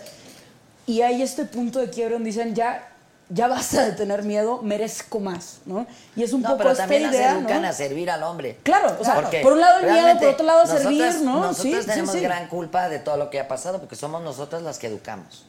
Y tenemos y hemos estado replicando una fórmula Pero que no es funciona. que he- hemos sido ¿no? También es- víctimas, ¿no? Con unas ataduras y... Ahí un este, poco la pregunta es, tú como tabús. familia, plantear otro modelo es difícil. O sea, y, y creo que cada vez lo veo, donde, cuando hay más feministas criando hijos o hijas, tú puedes ser la madre más feminista del mundo, pero tu criatura va a volver a salir a un mundo dividido. Contexto, claro. Tú Totalmente. puedes decirle a tu hijo, tú puedes llorar, tú puedes jugar con Barbies, tú puedes jugar fútbol, tú puedes hacer lo que quieras, llega tu hijo a la escuela y todo está dividido. Niños, niñas, falda, pantalón, ustedes juegan Exacto. fútbol, ustedes... No, entonces, Pues la desde que naces. juega, ojo, la, la familia niña rosa papel, y el niño azul. Exacto. Y si tú le pones a un niño, lo vistes de azul, te dicen. Pero pues ahora ya se "Joto, visten ¿no? más de Ok". rosa los niños que las niñas. Sí, no, recordemos el anuncio de, de la jefa de gobierno de los uniformes, el revuelo que causó la sola posibilidad de que los niños pudieran escoger, tal vez a lo mejor, una falda, ¿no? Entonces, de nuevo, no, no digo que las familias no juegan un papel en reproducir estereotipos, pero parte de la dificultad es que incluso si te vuelves el hogar más feminista, todo afuera está construido para que no lo seas. Lo mismo vemos, por ejemplo, en las parejas. Quieres ser una pareja igualitaria, pero en el mundo laboral es muy probable que él gane más que ella. Entonces llega la hora de que hay un hijo y ¿quién tiene más sentido económico que se queda en casa? La Pues que la- no gana la tanto. que no gana tanto, Entonces, claro, que cuesta incluso menos, si te- ya encontraste al hombre No, y más si ganas más que ¿no? él, entonces empieza el conflicto de egos y de rivalidades. ¿no? La- las masculinidades frágiles que les llaman, y si él no es frágil, toda la familia así de, ¿cómo que? no? O sea, es justo lo interesante. Masculinidades y esa es la parte. No, pero además también todo, la- todo el entorno familiar es muy, muy jodón. Porque desde ya, desde primero para que te cases, luego para que te embaraces, luego si es niño para que tengas niña, si es niña para que tengas niño. Yo creo que ha O sea, hay cambiado un poco, o Ahí quiero va, pensar. ahí va. O sea, pero sigue ha siendo. cambiado, ¿no? Eh, pero muy poquito. Pero ha Muy cambiado, poquito. Silvia. O sea, antes No, era... no, ha, ca- ha cambiado y sobre todo en, el, es- en los ámbitos públicos. En el ámbito privado la distribución sigue siendo terriblemente cargada hacia las mujeres. Es decir, las encuestas de uso de tiempo en México muestran claramente que las mujeres hacemos muchísimo más trabajo doméstico y de cuidado No remunerado. que los hombres, no remunerado que los hombres, pero muchísimo más, ¿no? Los hombres participan en algunas actividades puntuales, por ejemplo, cuidar a niños. Bueno, y otras actividades. Pagar las cosas. Pagar las cosas. No, es- claro. Por cada hora que invierten los hombres en la casa, las mujeres invierten tres. Exacto. ¿No? Este. Y eso tampoco ayuda a la igualdad en el ámbito laboral, Laboral, porque sigues teniendo esa carga de trabajo doméstico no remunerado o de trabajo claro. de cuidados que alguien tiene que hacer, ¿no? Y que además en nuestros países, en México no es la excepción, está totalmente en el ámbito de lo privado, quiero decir, en el ámbito de las familias. El Estado, bien, gracias, ¿no? Es decir, todo lo que es cuidado, todo lo que es, eso es responsabilidad de las familias, de las personas y sobre todo después de los años 80 cada vez más, porque el Estado ha ido dejando toda, digamos, La la, cobertura de servicios, ¿no? No, pero ¿y qué me dices de las que son madre y padre? Pues la, es, ¿No? un- es una Sí. gran O sea, mayoría como de nosotras mujeres. Nosotras somos madre y padre. nosotras Nosotras, perdóname, somos madre y padre. madre, Así muy es. madre, pero no madre y padre. Exacto, pues. sí. Pues sí, porque bueno, madre ¿tú tienes somos proveedoras y también un hijo, un hijo, sí, sí. Pero somos proveedoras, pero también mujeres de casa. Claro, sí, sí, sí. Entonces, Y me- Es que yo me siento muy orgullosa hay que de eso, proveer, pues, ¿no? Claro, Yo claro. me siento súper orgullosa de eso porque yo hoy veo a mis hijos con carrera y digo, híjole, yo lo hice. Yo, porque a mí no, yo no recibí un solo centavo de ninguno de los padres de mis hijos. Soy casada de dos veces y cada quien, o sea, muy organizada. muy ordenada, Cada quien tiene a su Cada hijo de cada Cada quien tiene a su papá porque no se pelearan. Igual pero lo mismo daba, ¿no? O sea, pero yo hoy veo a mis hijos y digo, híjole, qué fregón, que te pude, ya me puedo morir en paz porque te di lo, lo más, la herencia más maravillosa que te pueda yo dejar. La preparación, tu carrera que tú escogiste y que me costó uno y la mitad del otro, y tú, to- to- todo lo que he hecho de ti como hombre y todo lo que hice como mujer de mi hija, ¿no? que se abrieron camino ellos solos, que están, que, que me siento tan orgullosa y digo, qué fregona eres, Bankels, cómo te quiero, cómo te admiro y cómo te... No necesité de ellos. Quizás mis hijos sí necesitaron la presencia del padre, de la imagen paterna, como digo en la obra, ¿no? Siquiera que sirva de imagen paterna, ¿no? Sí, pero, quién. pero no lo No se tuvieron. ¿no? Exacto. O sea, Si lo algo tuvieron en las mí. familias homoparentales. es No, que yo, yo tuve los pantalones, los ovarios hijos? y los Vivo con mi pareja y sus dos hijas. Y sus dos Sí, hijas. sí, sí, sí. Y sí, o sea, esto ta- también, a ver, las familias han cambiado muchísimo. Claro, ¿verdad? aquí Esto de la familia tradicional, y hay yo- muchos modelos de familia Claro. tradicional. Yo me llamo Marlene y ella se llama Gabriela en la obra y las dos tenemos hijos de padres diferentes. O sea, yo tengo dos hijos y uno, eh, los dos son de padres diferentes y, y ella también. Ah, ok. Sí, o son sea, coincidencias que también... la vida es real que- y en la vida- y en la obra. Lo maravilloso de esta, de esta obra de Carballido es lo adelantado que está, ¿sí? O sea, él como... eh, o lo atrasados que están. la tristeza de que no nos avanzamos. Lo atrasado. Eh, Entonces, es lo el que- te quería decir, ¿no? Él estaba muy adelantado a la época porque en los 80 la situación de la mujer era muy diferente a como es ahora, ¿sí? Eh, la situación de las redes sociales y todo, ¿no? El maestro Carballido yo creo que sí se asustaría de lo que pasa. Pero por el otro lado, qué retrógrados somos. En todos estos años seguimos siendo lo mismo y no hemos cambiado en nada y no hemos mejorado nada. Tampoco son los absolutos porque no existen, ¿no? Ni todo es todo, ni Sí, nada no, nada. pero todavía ram- digamos que el porcentaje mayor ha sido que la humanidad no ha avanzado para adelante en ningún Es sentido. terrible. Escuchas Cada vez somos más, más- más expresiones como lo que tú decías, ¿no? O sea, este, pues le hicieron eso porque era sexo servidora o este iba vestida mal o, O porque caminaba en la la calle corta, tenía- o sea, ¿Qué es eso? hello. O sea, eso es, es una Pues yo creo que tiene ese- derecho ese- a salir de ese su himno casa. que se hizo este, durante una de las marchas, creo que, que habla precisamente de todo eso, ¿no? Y lo dice de una manera muy, muy clara y muy... ¿Cuál, muy- cuál, cuál? Ese del violador eres tú. Ah, sí. Lo Sí. dice de una manera muy puntual. Y ojalá y se volviera realmente un himno para todas nosotras. ¿eh? Te digo porque sí, bueno, no sé, a lo mejor es mi manera de pensar, pero yo pienso que de alguna manera estamos hablando de que, o sea, no, te, no tienen por qué agredirnos, matarnos, golpearnos, porque, porque nos guste una manera de vestir, algo, una manera de vivir, una manera de ser, de trabajar. O sea, tenemos la ten- tenemos que ganarnos la libertad de ser como somos sin que nadie nos Tenemos juzgue. el derecho. Sí. O sea, El- el- es un derecho. Es un derecho. Es un Entonces, derecho. y la sexoservidora, mis respetos. Mis respetos y mi Luego admiración. tienen que lidiar a gente uy, nefastita, ma.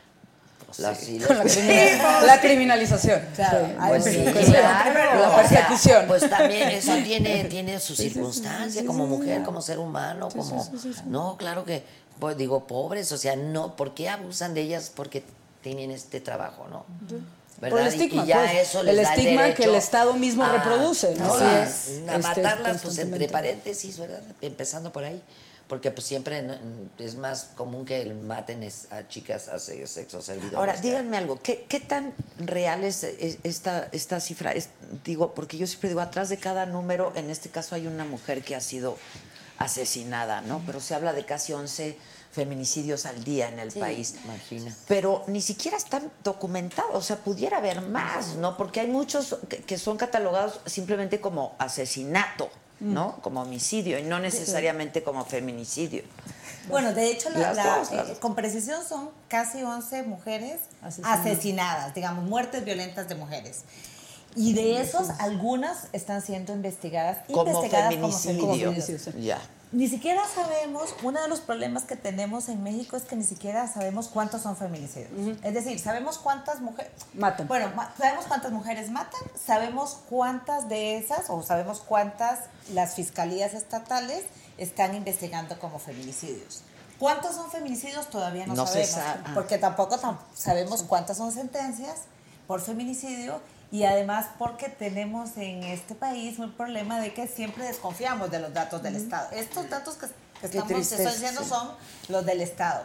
Ahora, ¿cuántos de esos, digamos, un, parte de los reclamos del, del movimiento feminista es, no, probablemente, o es, es- es parte de la narrativa, es tal vez hay más feminicidios de los que las fiscalías dicen. Dicen. No sabemos.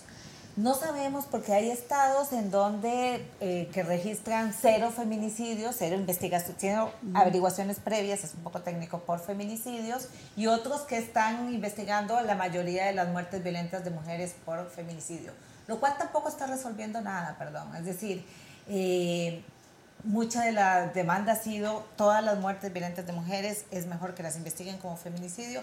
Eso tampoco implica ni que las sancionen, ni que las investiguen, ni que se disminuyan el año siguiente. Sí, ¿no? sí, sí. No sabemos cuántos feminicidios se cometen en México. Lo que sabemos es cuántas muertes violentas y cuántas carpetas de averiguación previa abren las fiscalías. Pero bueno, es, que eso ad- adolecemos en el país, no, no, hay, no hay realmente una estadística de nada. Yo en el, en- por, el, ot- en el- por el otro lado, en el tema de los animales, que es lo que a mí me ocupa, pues, sí, te dicen hay 7 millones de perros en la calle, no es cierto, ¿quién se ha parado a contarlos? ¿No? O sea, de repente hacen sus estadísticas pensando que en, en, en, una, en 10 familias hay un perro por familia. Pero yo tengo 16 y ella tiene 14 y tú tienes 3. Y o sea, es, realmente, ¿cómo, por eso, ¿cómo puedes confiar en, en estadísticas o en información que te da el gobierno si el mismo gobierno no tiene precisa la información que te da? No hay censos para nada, no se hacen conteos este, eh, poblacionales Sí, digo, para en el nada. caso del homicidio, Sí, porque sí hay se levanta una En homicidio son las estadísticas más decentes que tenemos. Sí. De los datos del INEGI que publica van de 1985 a la fecha. Y ahorita el, eh, hay otra base de datos que justo ya coinciden. Entonces, eso te habla un poco de la confiabilidad. Si dos bases de datos están coincidiendo, Sí. eh, eh, eh, hay más confianza. Ahora, el, el de 10.5 surge porque en el 2019 la base del Secretariado Ejecutivo eh, dice que hubo 3.825 mujeres asesinadas. 3.825 dividido entre 3, 365 te da 10.5. Entonces lo que sí es válido decir es, cada día en México en promedio matan 10.5 mujeres. Exacto. Eso es cierto. Y el INEGI lo va a confirmar. eso es un eso, es, eso es un hecho, no hay duda. Sí. De esos, ¿cuántos son feminicidios? No, No se sabemos. sabe. Y ese es uno de los retos que tenemos. Mejorar los datos tanto del INEGI como del Secretariado Ahora, tengo para una saber más. pregunta, Venga. porque además es una duda que siempre se ha manifestado por parte de la gente. ¿Es fácil o no acreditar un feminicidio? Mm. Porque acuérdate, hasta el fiscal dijo, no, pues luego no, no lo acredita porque no es fácil documentarlo, etcétera, Pero, etcétera. o sea, ¿qué, ¿cuáles son las diferencias que tiene que haber para que sea un feminicidio? o un, o un Hay- hay asesinato, varios- digamos. sí. Pero sí hay varios. Sí. Hay varias- Lo que han tratado de hacer los estados, uno, hay 33 códigos penales y hay diferencias importantes, o sea, lo que en un estado es feminicidio, en otro estado no. Sí. Lo Es que se han homicidio, tratado, ¿no? digamos, en Exacto, otro. ¿no? Claro. Por general, los códigos penales dicen, es feminicidio cuando una mujer es asesinada por razones de género. ¿Qué razones de género? Hay distintos causales. Una, por ejemplo, que haya habido violencia sexual antes, durante o después. Eso en teoría es bien fácil de acreditar Claro. porque tienes que hacer un análisis del cuerpo. Sí, claro. Y eso nos habla la- otra vez la capacidad de las fiscalías, donde dice, ni siquiera puedes sacar una necropsia adecuada del cuerpo, ¿no? Dos, es feminicidio si lo cometió un familiar. O una persona conocida. Puede ser también del ámbito laboral, del ámbito docente. En el caso mexicano, porque el tipo varía de México a otros países, pero en México si es una persona conocida, o sea que la conocía, la cuando estaba vida, obviamente, eh, puede ser familiar, pero también puede ser mm, maestro, maestra, Ok, ok. una persona conocida. Es Compañero de trabajo, Compañero de trabajo. Ahí el etcétera. reto obviamente es que encuentren quién fue, Claro. pero una vez que encuentras quién fue, pues puedes saber qué relación tenía. Claro, ¿no? claro. Entonces, eh, otro, eh, eh, las eh, heridas inflamantes. Sí, Infamantes. Infamantes. perdón. Infamantes, sí, Si hicieras una necropsia, o sea, lo, lo- lo ves del cuerpo, por Dios. Es que el tipo... una que, heridas que, perdón. Infamantes. Acuérdate en Juárez, por ejemplo, muchas de las mujeres fueron encontradas con cortadas en los senos. Sí, sí. Entonces, el tipo penal quiere reflejar un poco esta idea de cómo los cuerpos de las mujeres son torturados, desacrados de alguna manera. Exacto. Y lo único que necesitas para eso es ver el cuerpo. Entonces, y entiendes- anotar cómo Exacto, está el cuerpo. Exacto. Perdón, pero es Sí, que sí. eso es lo que necesitas, ver el cuerpo. Es que, No, para- ver el cuerpo y decir, este cuerpo tiene una, eh, o sea, es- hay evidencia de violencia sexual en este cuerpo. ¿no? El- de hecho, el tipo penal en México es de los mejores construidos en América Latina, porque tiene muy detallado. O sea, está ¿no? muy claro. Y está muy no claro. y, está muy objetivo. Exacto. O sea, hubo violación, no hubo violación. Claro. Sí, sí, sí. Cuando se dice hay El odio, misoginia, sí. claro, el El- odio, que en otro, se dice, bueno, ¿cómo sabes que hay Uh, odio? ¿no? aquí es Bueno, concreto. Aquí es concreto, exacto. Es, eh, aquí se asocia, hay odio cuando hay violación, cuando hay exposición del cuerpo en la vía pública. Es decir, perfecto. está muy detallado. Ahora, si no, si quienes investigan no pueden saber si ese cuerpo es de un hombre o de una mujer, no pueden distinguir si en ese cuerpo hay violencia sexual o no, o no pueden saber si la persona que presuntamente cometió ese asesinato es conocida o no, el problema no es el tipo, el problema es toda la Con investigación. la fiscalía. No. Pues no pueden investigar Claro, nada. sí, claro, ¿no? porque bueno, la silla es alta o baja, pero si yo soy, pues no, no puedo ver la silla, no tengo con qué medirla. Bueno, o no por sé ejemplo, usar un el caso de Fátima, esta criatura, ¿no? Esta niña, por ejemplo, si no es la tía la que va y denuncia, pues a lo mejor hoy no sabemos, no, Y no, que no, sabría, agarró el ¿no? dinero, ¿eh? Pues ya pidió el presidente que se lo den, que le den el dinero. Hoy, de hecho, ay, ¿fue hoy o fue ayer? Bueno, pero a lo que me refiero es que no, no lo hizo No por lo dinero. hizo por el dinero, lo hizo por Sí, pues, sí, sí. lo que ella dice y lo que ella declara es porque... ¿no? Pero si no hubiera sido por eso, pues a lo mejor seguirían investigando el crimen y sería otro Pues más que, que se queda en la impunidad. Hay- no, hay- hay- no sé por qué hay casos que se hacen virales, ¿no? Algo pasará que se hacen virales, como el de Polet, por ejemplo. ¿Te acuerdas? Tampoco, nunca se resolvió nada. Y es por eso, porque todos siempre son cortinas de humo. Bueno, y tal vez porque también hay ciertos casos de las características de las víctimas que parece que generan mucho más indignación, ¿no? Sí. Pues Eh, una niña. Claro, claro. claro, hay, claro. hay- y, y otros en donde, en efecto, todos estos estereotipos de género parecen, digamos, como nublar un poco lo que pasó. Entonces, claro, en el, caso de una niña, el imaginario social es que pues una persona inocente, joven, que no pudo haber hecho Es nada, doloroso, como si hubiera ¿sabes? casos en donde hay las mujeres hicieron Como un castigo o algo así. Claro. ¿no? Claro. Y, y- y en ese sentido, nosotras sí vemos eh, desde el movimiento como con mucho optimismo que las personas estemos indignándonos por los feminicidios en México. No ha sido fácil. Es decir, tenemos desde Juárez eh, por lo menos 20, 25 Sí, años sí. en el país de un incremento en el número de asesinatos de mujeres, en las formas en que se asesinan a las mujeres. Y es como reciente que estamos viendo una indignación generalizada y un reclamo al Estado y no solo a las personas que cometen los feminicidios, que ha sido otra de las cosas que hemos tratado nosotras de posicionar eh, desde el movimiento. los feminicidios son una violación a derechos humanos. No solamente es un delito del orden privado, sino que el Estado comete omisiones que eh, derivan en feminicidios de mujeres. Nosotras hemos documentado dos casos de feminicidio a propósito de lo que decía Estefanía.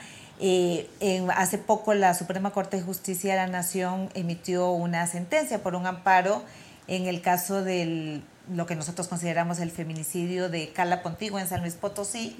Y es muy claro, es una persona, eh, una, una mujer que en la fiscalía, en ese momento la Procuraduría, señala que murió por un accidente que en teoría choca contra una puerta de cristal, tiene heridas que implican imp- amputarle una pierna, muere en el hospital y la fiscalía abre la investigación por homicidio culposo. La familia empieza a reclamar y una de las cosas que la familia encuentra es que el- la persona que la fiscalía vincula con la muerte de Carla era, era su patrón y encu- y se encuentran en la necropsia signos de violencia sexual, pero la fiscalía sigue investigando como homicidio culposo. Entonces se pone un amparo y hasta hace poco la, la corte eh, ¿Resuelve? resuelve, se lo está devolviendo a la fiscalía y le, está y le dice tienes que investigar esto con perspectiva de género. Aquí hay todos estos Ma- es- Mariana Lima. el caso de Mariana. De hecho, en la sentencia repite, digamos, toma mucho, eh, digamos, eh, algunas de las partes de la sentencia de Mariana Lima, pero son ya dos sentencias de la Suprema Corte de Justicia de la Nación diciéndole a las fiscalías investiguen los asesinatos de mujeres con perspectiva de género. ¿no? Eso es a lo que están obligadas desde hace tiempo, a lo que se ha obligado el Estado mexicano, pero tenemos 20 y resto de años pues, de ¿qué- estar como qué? O sea, pasmadas. como de estarle diciendo al niño que haga su tarea. La tarea que se comprometió a hacer el niño que se matriculó. Haz tu tarea, haz tu O tarea. sea, tienes como estarle diciendo al niño Sí. que haga su tarea. Oye, No manches, ¿esta no. es una historia de amor? Rosa de dos aromas. Ah, pues sí, claro. De, de amor entre De mujeres, de, de sororidad, claro. Sororidad, no, primero, primero el amor es hacia el hombre. La ne- la- están muy enganchados sexualmente con él. Además, este, pues, esto, esto de que también eres un, pos- un poco ausente, porque con el pretexto de que es, es como si fuera un vendedor de aspiradoras, ¿no? Está dos meses con una y, Y dos dice meses. que se va a dar clases a tal lado y, y así se la mañana. Han de estar hasta viviendo cerca en una colonia cercana una de la otra para que no gasten taxi. Claro. Entonces. No se traslade tanto al, el al principio, al principio, pues es porque sí, este. Dice, por ejemplo, Gabriela dice, es que yo ya llevo 16 años con él y a mí me da mucha hueva ya empezar una relación con otra persona y que quién sabe si esa persona me va a caer, me va a salir igual que este o peor. Entonces, de todos estos, todos estos cuestionamientos que ellas se hacen de por qué están haciendo todo esto para sacar este cano- canijo que se echó a una menor de edad, que es su alumna. Entonces, eh, esto yo creo que tenían que pasar por eso, para darse cuenta realmente de que no lo que necesitaban era un cohete que las despertara y las hiciera sacar adelante todos los talentos que tenían, ¿no? Y acaban siendo muy buenas amigas, hermanas. Ese es el pivote que des- Claro, destapa ese es- esto, No lo que están hablaban. spoileando la, la obra. Yo ya siento que ya me spoilearon todo. ¿No? Ya no Bueno, cuenten. no, Sí, porque mira, en escena muchas veces. Es una obra que ya Pero se ha con hecho estas dos mucho. actrices. Pero como no, no. Le- Ya la han hecho, la hizo Esta obra la- Duval, con la de Cintia Cligo, ya la han hecho muchas actrices, es una, una, un clásico que se ha hecho muchas veces. Eh, y, nos, y esta es la primera Pero vez que estos pedazos de actrices, Nosotras dos hermanas esta obra. Pues dos hermanas más bien, ¿no? Pero- Porque las otras también pedazos de Sí, actrices, muchas todas. bu- muy buenas actrices. Oye, pero Pero es que es fascinante el tema porque te das cuenta de cómo, de verdad, las mujeres estamos dormidas en muchos aspectos y somos capaces de hacer todo por un hombre y nada por nosotras. Y esto es Que lo sea que una me gusta. llamada, ¿no? Eso es lo que, lo de- que me de gusta de esta obra, es el mensaje que le deja a todas las mujeres que están ahí y a lo mejor a los hombres a los hombres, De claro. que- Estos mensajes van no, para en, todos, la- ¿no? en esta vida lo único que te, lo único que te eh, necesitas es la actitud. La actitud Pero para... tú vienes de un matriarcado. Pero pues si tú crees que en mi matriarcado no hay también este tipo de feminicidios.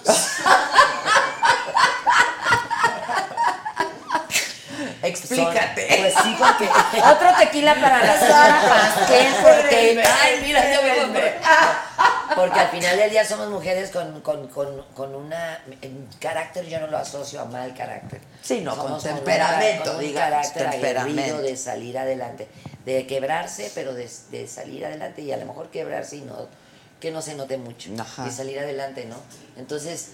Pero eh, a lo mejor por la educación que tenemos también no ha sido fácil tener pareja precisamente por esa libertad y esa este, seguridad que tenemos en nosotras mismas como, como personas que, que podemos salir adelante con nuestras propias este, Sí, herramientas, ¿no? Entonces, eh, pues eh, digo, sí, sí cuesta trabajo para un hombre entender una mujer. ¿No así. tienes pareja ahorita? No, no ¿Desde tengo hace hace seis años. Seis años. ¿Y echas de menos tener pareja? Sí, claro que sí me gusta, me gusta la, la, la vida en pareja. Sí, claro que a esta, en esta etapa sería ya, o sea, mucho que cada quien en su casa y fines de semana, viajes y así. Yo, también- yo sí, creo que en cualquier etapa de la vida es lo mejor. Pero sabes qué? que es, es- está bien porque así tú también tienes la posibilidad de, de- llevo muchos años viviendo sola, ya empiezas a adquirir tus mañitas y tus costumbritas y tengo muchos perros, ese también es un es un Es un tema, tema, porque ¿verdad? tiene que ser una persona que ame a los perros, que ame a los animales, que, que le guste luchar por ellos igual que a mí, o sea, tendríamos que tendríamos que tener muchas cosas en común en ese sentido de vida. ¿Tú, Rocío, tienes pareja? Sí, y muy feliz porque además es un, es un hombre que se quedó solo, fue mamá y papá, él fue al revés, él sí fue mamá y papá y comprende como que se le desarrolló muchísimo más lo maternal a la falta de la madre de sus hijos. Y, y la verdad es un hombre atento, es un hombre que la mujer es lo primordial, tiene una hija que ama profundamente, entonces para él es este, siempre es atento. Todas mis compañeras de teatro, de mis grandiosas, y en monólogos de la vagina, y, y con mis hermanas, siempre ha, ha demostrado que es un, un hombre bien nacido, Qué un, padre, hombre, ¿no? Sí. un hombre diferente, entonces tengo Sí, por eso no lo sacan Pues ningún como lado porque tiene miedo No, se sí lo saco. se lo vayan a saco. robar, claro. No, sí lo saber, porque además es fiel, o sea, es un hombre, es un hombre derecho, es un hombre... Sí, es eh, un bueno. un buen hombre. Entonces, sí, sí, estoy muy contenta de poder caminar este camino maravilloso que la vida me dio la segunda oportunidad. De ¿Cuánto llevas con él? 14 años. Ah, ya. Pero además me dio la oportunidad de levantarme en una silla de ruedas verídico, de volver a caminar, de volver a poner mis, mis plantas de los pies sobre la Sí, tierra. literalmente. y, y caminar al lado de, de este angelote que me, como decía mi madre, hasta hoy todo muy bien. Y espero que así siga Bueno, porque, pues ya- ya van porque he 14 caminado, ¿no? he caminado en, en Pero pareja, también, bueno, paralelo. ¿no? Ayuda un poco, viajan mucho juntos, pero también cada uno tiene su casa y, Sí, y tiene su no, familia. no estamos casados, cada alguna- quien vive en su casa. Yo le cedo el control de la televisión, que es lo único que me pelea. y que no saben vivir sin control de televisión los hombres, yo no entiendo por qué. Y cuando yo llego a casa y digo, ay, mi, mi control de mi televisión. Ya lo tengo yo. Sí, Es entonces, este, eh, eh, sí hemos hecho una Bonita muy pareja, padre qué padre. pareja con una independencia económica, física, moral, muy padre que cuando la queremos unir la unimos per- perfecto. ¿no? Está padre, la Sí, verdad. pero pues es un garbanzo de libra. Sí. ¿Qué tan cercanas han sido ustedes como hermanas? Siempre mucho, ¿Mucho? sí, desde niñas. Y por ejemplo, ahora, ahora, no saben, pero porque ahora mucha gente descubrió que somos hermanas, ¿no? Y digo yo, ay, No, bueno. Y yo- yo ahora desde cuándo son hermanas, ¿no? De to- desde que nacimos. Desde que nacimos, No, claro. entonces, Ahora su este, media hermana. Pero ¿cómo así es? Entonces tu media hermana. Son hijas del mismo papá. No, pero me dice Silvia, ¿cuál mitad, me- cuál mitad has escogido ¿cuál de mí mitad para ser mi media hermana? Sí. Claro. Yo lo de arriba. Entonces, Ah, no, yo escogí porque tú Tú tienes escogiste muy las bueno. nalgas porque no tiene. Muy bueno, no, no, no tiene. Entonces dije, bueno, pues lo Dije, yo no, yo el corazón, mejor me quedo con El esa corazón. parte, sí. Y, y sí, la verdad, mi recuerdo de toda la vida, cuando decían que cada fin de semana llegaba Silvia a casa, era tu hermana, y aquí no se utiliza la palabra media, Media hermana, hermana. en la Digo, ni, ni había necesidad de decir media hermana porque no se usaba, ¿no? no lo usaban. Mi hermana, claro. Claro. Y sabíamos Y desde perfectamente. chiquitas, o sea, sí fueron... Pues más Rocío y yo, porque Rocío y yo pues somos más de este... Cercanas. digamos, cercanas en las En- edades, ya, ¿no? claro. Ya conforme fueron naciendo mis hermanos, pues ya me fui yo también despegando. De los del lado de mi mamá y de los del lado de, De mi los papá. tres, de todos. O sea, los más cercanos a mí fueron Rocío y, de- y después Viridiana. Ya Luis Enrique, Alejandra, ¿Qué edad Ariadne, todavía ahorita? Maripos, Maripas un poco, pero Ariadne y Rafaelito pues, ya eran más bien como mis hijitos, ¿no? Sí, porque Rafa es de la edad de Estefan. Y además yo tenía una hija de la edad de todos mis Sí, hermanos. claro. Entonces claro. era como una, como el kinder, ¿no? Oye, ¿cómo está tu mamá?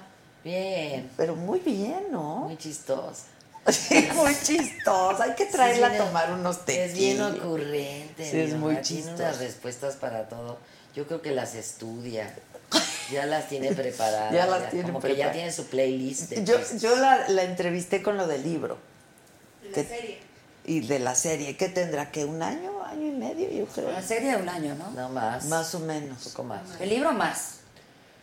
Fue primero el libro. El libro salió en el serie. 2014. Sí, el libro ya tiene más tiempo, pero luego pues se basaron en el libro para hacer la serie. Pues más bien Un no, poco, se basaron en la vida de mi mamá. sí. Porque al final el día, el día del libro es una transcripción de la vida de mi mamá, porque no el libro no inventó la vida de mi mamá. Sí, no, claro. O sea, nada más copiaron lo que mi mamá iba contando. Oye, ¿y tú te viste retratada tanto no, en el no, libro como en la mentirosa la, la serie con, con muchos personajes. Y contigo también. Sí, o sea, me pintaron mucho como una niña muy rebelde, contestona, que me le ponía el brinco a mi mamá, no. que, le- que le reclamaba cosas que jamás se me digo ni a la fecha, que podría a lo mejor por la edad poder llegar y a, eh, ser un poco este eh, claridosa en mi manera de decir las cosas.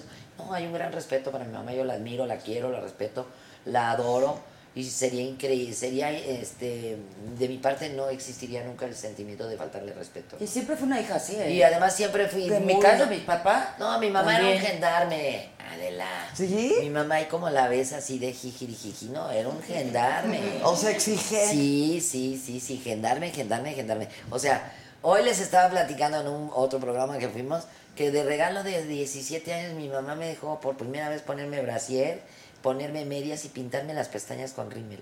A los 17. Yo creo que a los tres meses me casé por eso. ¡Ay, claro! Yo de aquí me voy. Corriendo. Pero sí, o sea, era muy estricta en ese sentido, me tenían muy an- aniñada. No me dejaba salir mucho a fiestas y este, los amigos que tenía, siempre fui a una escuela laica, pero los amigos que tenía, pues no había una amistad después, ¿no? Ya cuando me empezó a dejar ir a fiestas, me mandaba con una chaperona que era mi tía, mi tía Beatriz, una mujer de un poco más alta que tú, imagínatela.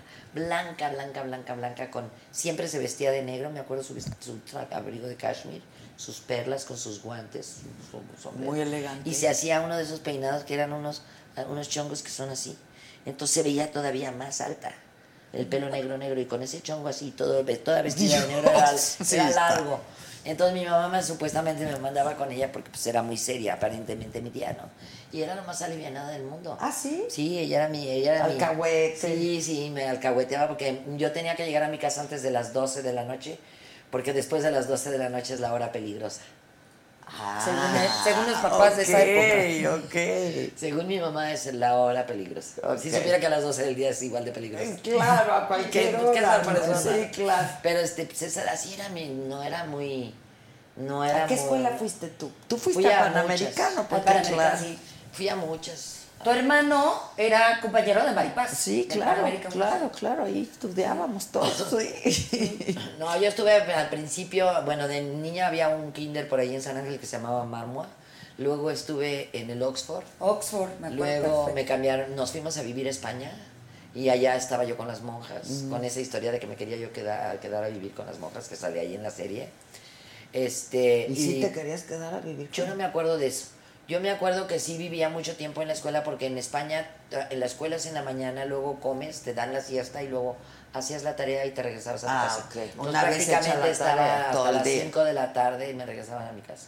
Ya. Pero así como de quererme quedar. A lo mejor las monjas sí, porque cantaba, bailaba, bordaba, brincaba, hacía de todo, era yo una monada. Dije, Pues "Ana, que, que se ya me quede la niña, sirvienta". que se quede. ya Oye, me ¿estás- agarré una sirvienta que ¿Sigues me con me grandiosas? Sí. Sí, sí, sí. ¿Cuándo tienen temporada? Ahora en mayo, este, por eso no hacemos temporada en México, porque pues Silvia y Rubencito Lara, que es un amor y que le agradezco mucho la oportunidad que me da, este, respetan mucho mi, pues toda mi, mi vida de cantante. Entonces trabajamos de martes a jueves en gira y sábado, viernes, sábado y domingo, este, bueno, viernes y sábado hago grandiosas y el domingo vendo pepitas. Ah, cuando ok. le entran, como dice Pero entonces sigue, sigue Sí, grandiosa. grandiosas este año cumplimos 10 años y este año se juntan, se unen a las seis que ya estamos de, de planta, ahora sí. Eh, Se une, viene Valeria Lynch, están coqueteando y parece Pura que muda. sí. Amanda Miguel, Ah, Amanda. eh, entre Pura Adi mudita. Márquez, Exacto, pura sin Pura voz. mudita. Pura sin voz. Pura mudita. muy padre, Van a hacer playback todas. Sí. Porque Todas. además también otra cosa que a mí, cuando me preguntan, seis mujeres, las mujeres ni juntas, ni no sé qué, un dicho hay que Difuntas. dicen. Difuntas, Ni juntas ni difuntas. Fíjate, ni me lo sé porque como que me, agre- me siento muy agredida. ¿Por qué no podemos estar seis mujeres, o dos mujeres, o cinco mujeres juntas, sin tener que envidiarnos? ten- Competencia. Yo salgo a grandiosas y, y oigo esas voces y veo el cuerpo de Dulce tan precioso y oigo a Manuela Torres con esa voz angelical, María del Sol que nadie se le puede poner enfrente vocalmente a esa mujer, este y dices, híjole, qué admiración, qué respeto, se me cae la baba, quiero el autógrafo, quiero foto con todas, ¿no? Y es lo que nos pasa, llevamos 10 años juntas, sin un pleito entre nosotras, sin decir yo abro, yo soy este. Lo mismo me pasa con Silvia. O sea, Silvia Pasquel y Rosa Banquels, claro que sí, me vale gorro. ¿Quién va Es más, ni me anuncien, porque para mí para, pararme en un escenario al lado, independientemente de que es mi hermana muy mayor, y no me des más tequila porque No Este, tengo independientemente de que es mi hermana, No tengo botox. para mí, como siempre lo he dicho, es una masterclass estar al lado de esta mujer. O sea, es una En actrizota. Ay, bueno, pero pues que gracias por lo que expresan, pero la verdad eh, yo amo lo que hago para mí. Claro. Yo estoy jugando ahí, yo me estoy divirtiendo, yo me la paso a todo dar. Yo no lo veo como un trabajo, lo veo como un placer, la verdad. Tengo la fortuna de hacer lo que me place. ¿No? Sí, lo que te Y, claro, apetece, me- claro. y nada más llego a, a, este, empiezo a oír a la gente cómo se empieza a sentar, cómo se ríen, se toman fotos, se mueven las, los asientos y pues, eh, digo, da vida. carajo, gracias Señor porque estoy aquí, gracias porque me puedo parar frente a este público y puedo estar en este escenario haciendo lo que más me gusta. Sí, la verdad. Ah, sí. da- ahora sí que nada más dame que lleva seis años en un monólogo, ella con un muñeco llamado Jorgito. Por cierto. Este, por cierto, que nos sigue mucho ese ¿Cómo es que su no marido se llama Jorgito? Oh, mira. Y mi ex también, o sea, Ah. algo traigo yo con ese nombre, no entiendo por qué. Jorgito está en la familia. Sí, sí. Entonces, imagínate, pues estar al lado de ella, que lleva seis años ya dando teatros, repitiendo lugares, ciudades que, que ha hecho durante seis años, ella sola, con un monólogo, pues es que es una masterclass, la verdad. Que también, mira, es un monólogo que en estos seis años que llevo haciéndolo he tenido tantos un contacto con mujeres, Adela, unas historias impresionantes. La obra se llama No seré feliz, pero tengo marido. Y trata de eso, de una mujer que dedica 25 años de su vida a una familia y, a lo- y cuando el día que cumplen 25 años el marido llega y le dice que está enamorado de otra y que se va. Y ese mismo día de su, de su aniversario el tipo agarra sus cosas y se larga.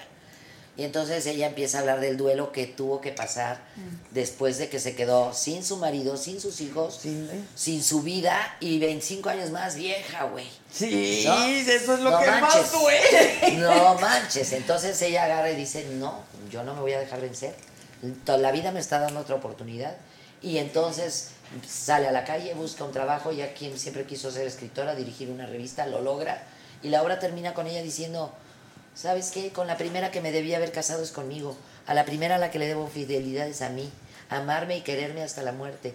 Se pone su anillo de matrimonio. Ella se Me un casé vestido, conmigo, ¿no? y dice, y me juré amarme hasta el día de mi muerte. Y la gente, las mujeres y los hombres que salen de ahí salen, que esa, esa escena la escribí yo, no existe en el libro. Yo la escribí porque yo dije, bueno, ¿eh? El final, Cuando ¿qué termine, es? O sea, ¿qué le quiero decir a las mujeres? Yo les quiero decir a las mujeres que la vida no termina con un matrimonio. La vida empieza después de un matrimonio. Porque tienes la oportunidad de retomar tus sueños, tus ilusiones, de salirte a la, De de salirte a la, reinventarte. de reinventarte y de vivir de todo lo que te quedaste con las ganas de vivir, vivirlo. Y, y te digo, historias como de mujeres que llegan y, y me abrazan y me dicen, este, mi marido me dejó hace un, dos meses y yo estaba a punto de suicidarme, estaba pensando en el suicidio y mi, mi amiga me trajo a ver su obra y no nada más no me voy a divorciar, gracias a usted voy a salir adelante, qué estúpida y cómo no me había dado cuenta. Y dices, eh, qué bonito que una obra de teatro pueda cumplir esa función también. Sí, claro. Y a los hombres Porque les caen que, entretenga, pero que mande mensaje. No, y a claro. los hombres también Claro. les caen muchos 20. Sí, claro. Ahora, esto de mujeres juntas ni difuntas, las mujeres no nos ayudamos, las mujeres, ¿ha cambiado o no ha cambiado? ¿Si hay más sor- sororidad entre mujeres? A ver, creo que lo importante es... ¿O es un estigma? o- todo está diseñado para que se odien, pues. O sea, no es, las mujeres son muy malas y compiten No, por es que- es solo hay un lugar. so- desde solo hay un lugar, sí. ¿no? Etcétera. Y creo que parte de, de lo que estamos viendo el, el domingo y, y el lunes, y, y mucho lo, lo que las feministas están llamando es, tenemos que también repensar las relaciones entre mujeres y poner en el centro la sororidad. Claro. Darnos cuenta cómo todo está para que compitamos y a partir de ahí trascenderlo. Creo que lo importante y, y- y con lo que yo me quedo, digamos, es, no solo tú dices algo fundamental, la importancia del arte, ¿no? Y esto también nos lleva, a ver, ¿quién produce qué? ¿Quién difunde qué? ¿Quién escribe qué? ¿Quiénes son los productores? Porque por lo general vemos cierto tipo de mensajes, ¿no? Ujú, ujú. Ahí entra lo, lo- lo estructural, institucional, y por otro lado la importancia de lo colectivo, o sea, las marchas, y esto no, no solo los estudios feministas, o sea, el que le eches ganas es importante, pero en un país tan desigual como México no es suficiente. O sea, hay estudios del SEI, otro, otro, que muestran que la familia en la que naciste define más tu vida que todo lo demás. ¿no? Naces rico, las probabilidades de que te quedes rico son todas. Naces en los últimos deciles, las posibilidades que te quedes ahí son todas. Y justo lo que permite romper todo esto es el trabajo en grupo. Claro. Lo colectivo. Lo Para mismo que no sea hacemos- determinado. Exacto. O sea, yo siempre digo, dejemos lo complicado del acoso, ¿no? Porque mucha gente, Estefanía, ¿qué es acoso? A ver, el horario laboral de 8 horas. México es el país en el que más horas se trabajan de la. OCDE. Y no somos productivos. Ahí, no somos- a ver, No, además- ahí no hay interpretación, no hay, o sea, como ya sabes que los casos de acoso todo el mundo se, ay, realmente que o cumples el horario o no cumples el horario. Sí, exacto. No ¿Por hay, qué no hay una movilización de trabajadores y trabajadoras? Si es algo tan fácil de exigir. Y creo que tiene que ver con estas dinámicas de poder donde tú solo sientes que si tú te le pones al brinco a la empresa, te van a correr. Y, más Y si te vas a otra empresa, va a ser igual o peor. Claro. Y la única manera de romper eso no es tú solo, tú sola, es aliándonos. Entonces creo que eso es lo importante, o sea, lo, lo que tú sueñas, ese poder que se genera en el teatro, ese poder que se genera en la Sí, música. porque te juro que poder- salen en pau- eh, salen las chavas salen eh, con diciendo me voy a comprar mi anillo y me voy a y luego por ejemplo me, he tenido la gran fortuna de regresar hasta por séptima ocasión a Laredo, Mexicali, a todas esas partes en el norte y me da un orgullo Adela que llegan y me dicen señora dice mire ya me compré mi anillo No, ya me casé es conmigo misma sí. y pues me llena de orgullo porque yo siempre les digo cásense con ustedes mismas, cásense con ustedes mismas, ámense, quiéranse. Y, y llega y que veo que llegan con su anillo, digo, qué bueno que le cayó el 20. qué Ahorita bueno que, que, le dejé esa semilla. que viene lo del paro, muchas mujeres me dicen, pero entonces ¿quién va a cocinar? No, no sé, pero usted no. Exacto. O sea, Pero ese es el punto. Usted no. Se caen las mujeres, se cae el Claro, mundo. Se Claro. cae el mundo.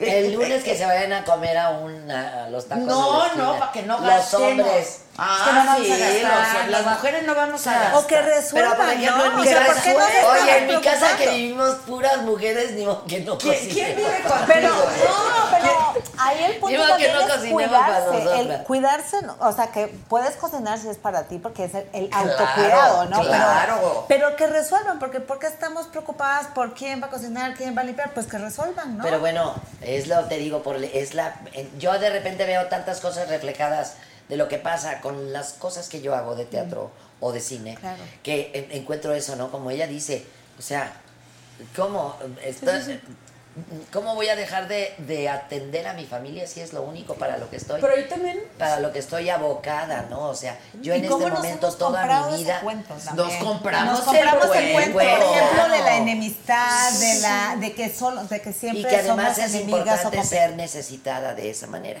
Claro. Porque al final del día eh, te sientes necesitada, te sientes importante.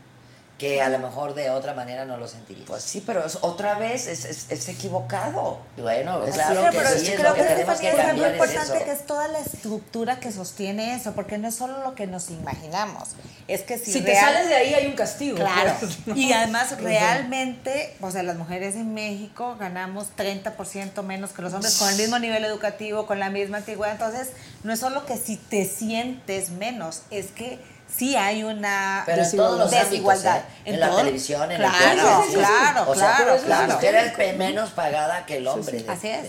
Ahí lo interesante, y, y voy a agarrar algo que tú dijiste, que, que, que también se me haría el punto. Dijiste, mi pareja es como padre y madre.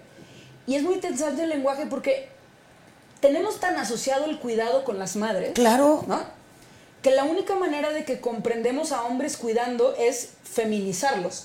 Y no. Y a la vez, Sí, el terror de los hombres, el peor insulto para la masculinidad en muchos de nuestros contextos es feminizarse. Feminiza, ¿no? sí, claro. Entonces dices, si ni siquiera permitimos que los hombres se asocien emocionalmente eh, en el grado mínimo, sin que toda su estructura de- identitaria se colapse, ¿no? Y ahí también hagan la parte del trabajo con los hombres, ¿no? De cuestionar, no solo es la mujer que se cuestiona por qué, sino to- toda la otra mitad, ¿no? ¿Eh? Donde expresar amor no es de hombres, Sí, ¿no? llorar no es de hombres. Llorar no es de llorar hombres. no es de Cambiar hombres, el pañal no es de ¿Cómo te vas a hombres? preocupar por tus hijos no es de hombres? ¿no? Sí, O sea, claro. todo- y que también no es solo de los hombres. Toda la estructura se lo refuerza y si tienes un hombre que se sale del estándar, hay castigo. Bueno. Entonces, el hombre que de aquí salga y diga, va, ya me voy por mis hijos, buena suerte a ver cómo le va. Sí, ¿No? claro. Entonces, es esa parte otra vez en colectivo. Este, yo siempre digo, si el hombre más feminista quisiera cuidar a sus hijos, ¿qué posibilidades reales en este país, con este contexto Está laboral, tiene sin que pierda su chamba? Ay, pero Está mira, muy ¿no? complicado. Bueno, un ejemplo y sin muy que tonto. pierda- toda la valoración alrededor. Un ejemplo muy tonto, pero que habla precisamente de lo que estás diciendo.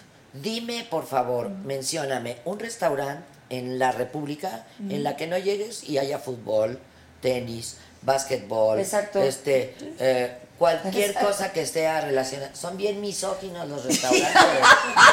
Ya no hay quien. Una bronca que tiene mi hija que tiene una bebé Neta. y obliga al marido, o sea, al ba- mi hija si es femenina, le dice, "Lo- es de los dos, va- te toca cambiarle el pañal. Claro. Entonces llega mi yerno y llega al baño de un restaurante y dice, no puedo cambiarlo. No puedo. Porque en el Porque en el baño no hay hombre no hay cambiador. cambiador. Claro. ¿Cómo No lo hay, cambio? no hay cambiador. Puede ser el más Ya, hay. Pero en muy pocos. Pero en muy Chile pocos. No, y en el aeropuerto. Pues protesta porque pero es- quiten el mendigo Pero fútbol creo de que todas las eso- eso- apunta al tema de que no es solamente una decisión individual, Claro, sino que no Pero hay bueno, estructura. en o sea, el puedes momento del haber restaurante llegas, hay una discriminación. Como les digo, yo les, yo sí les digo, oye, que no hay mujeres. Pero ¿qué en quisieras este ver? Hay restaurante? mujeres que Bueno, podría yo ver este, no sé, un programa de eh, a lo mejor de submarino, de la vida submarina. De Animal podría- Planet.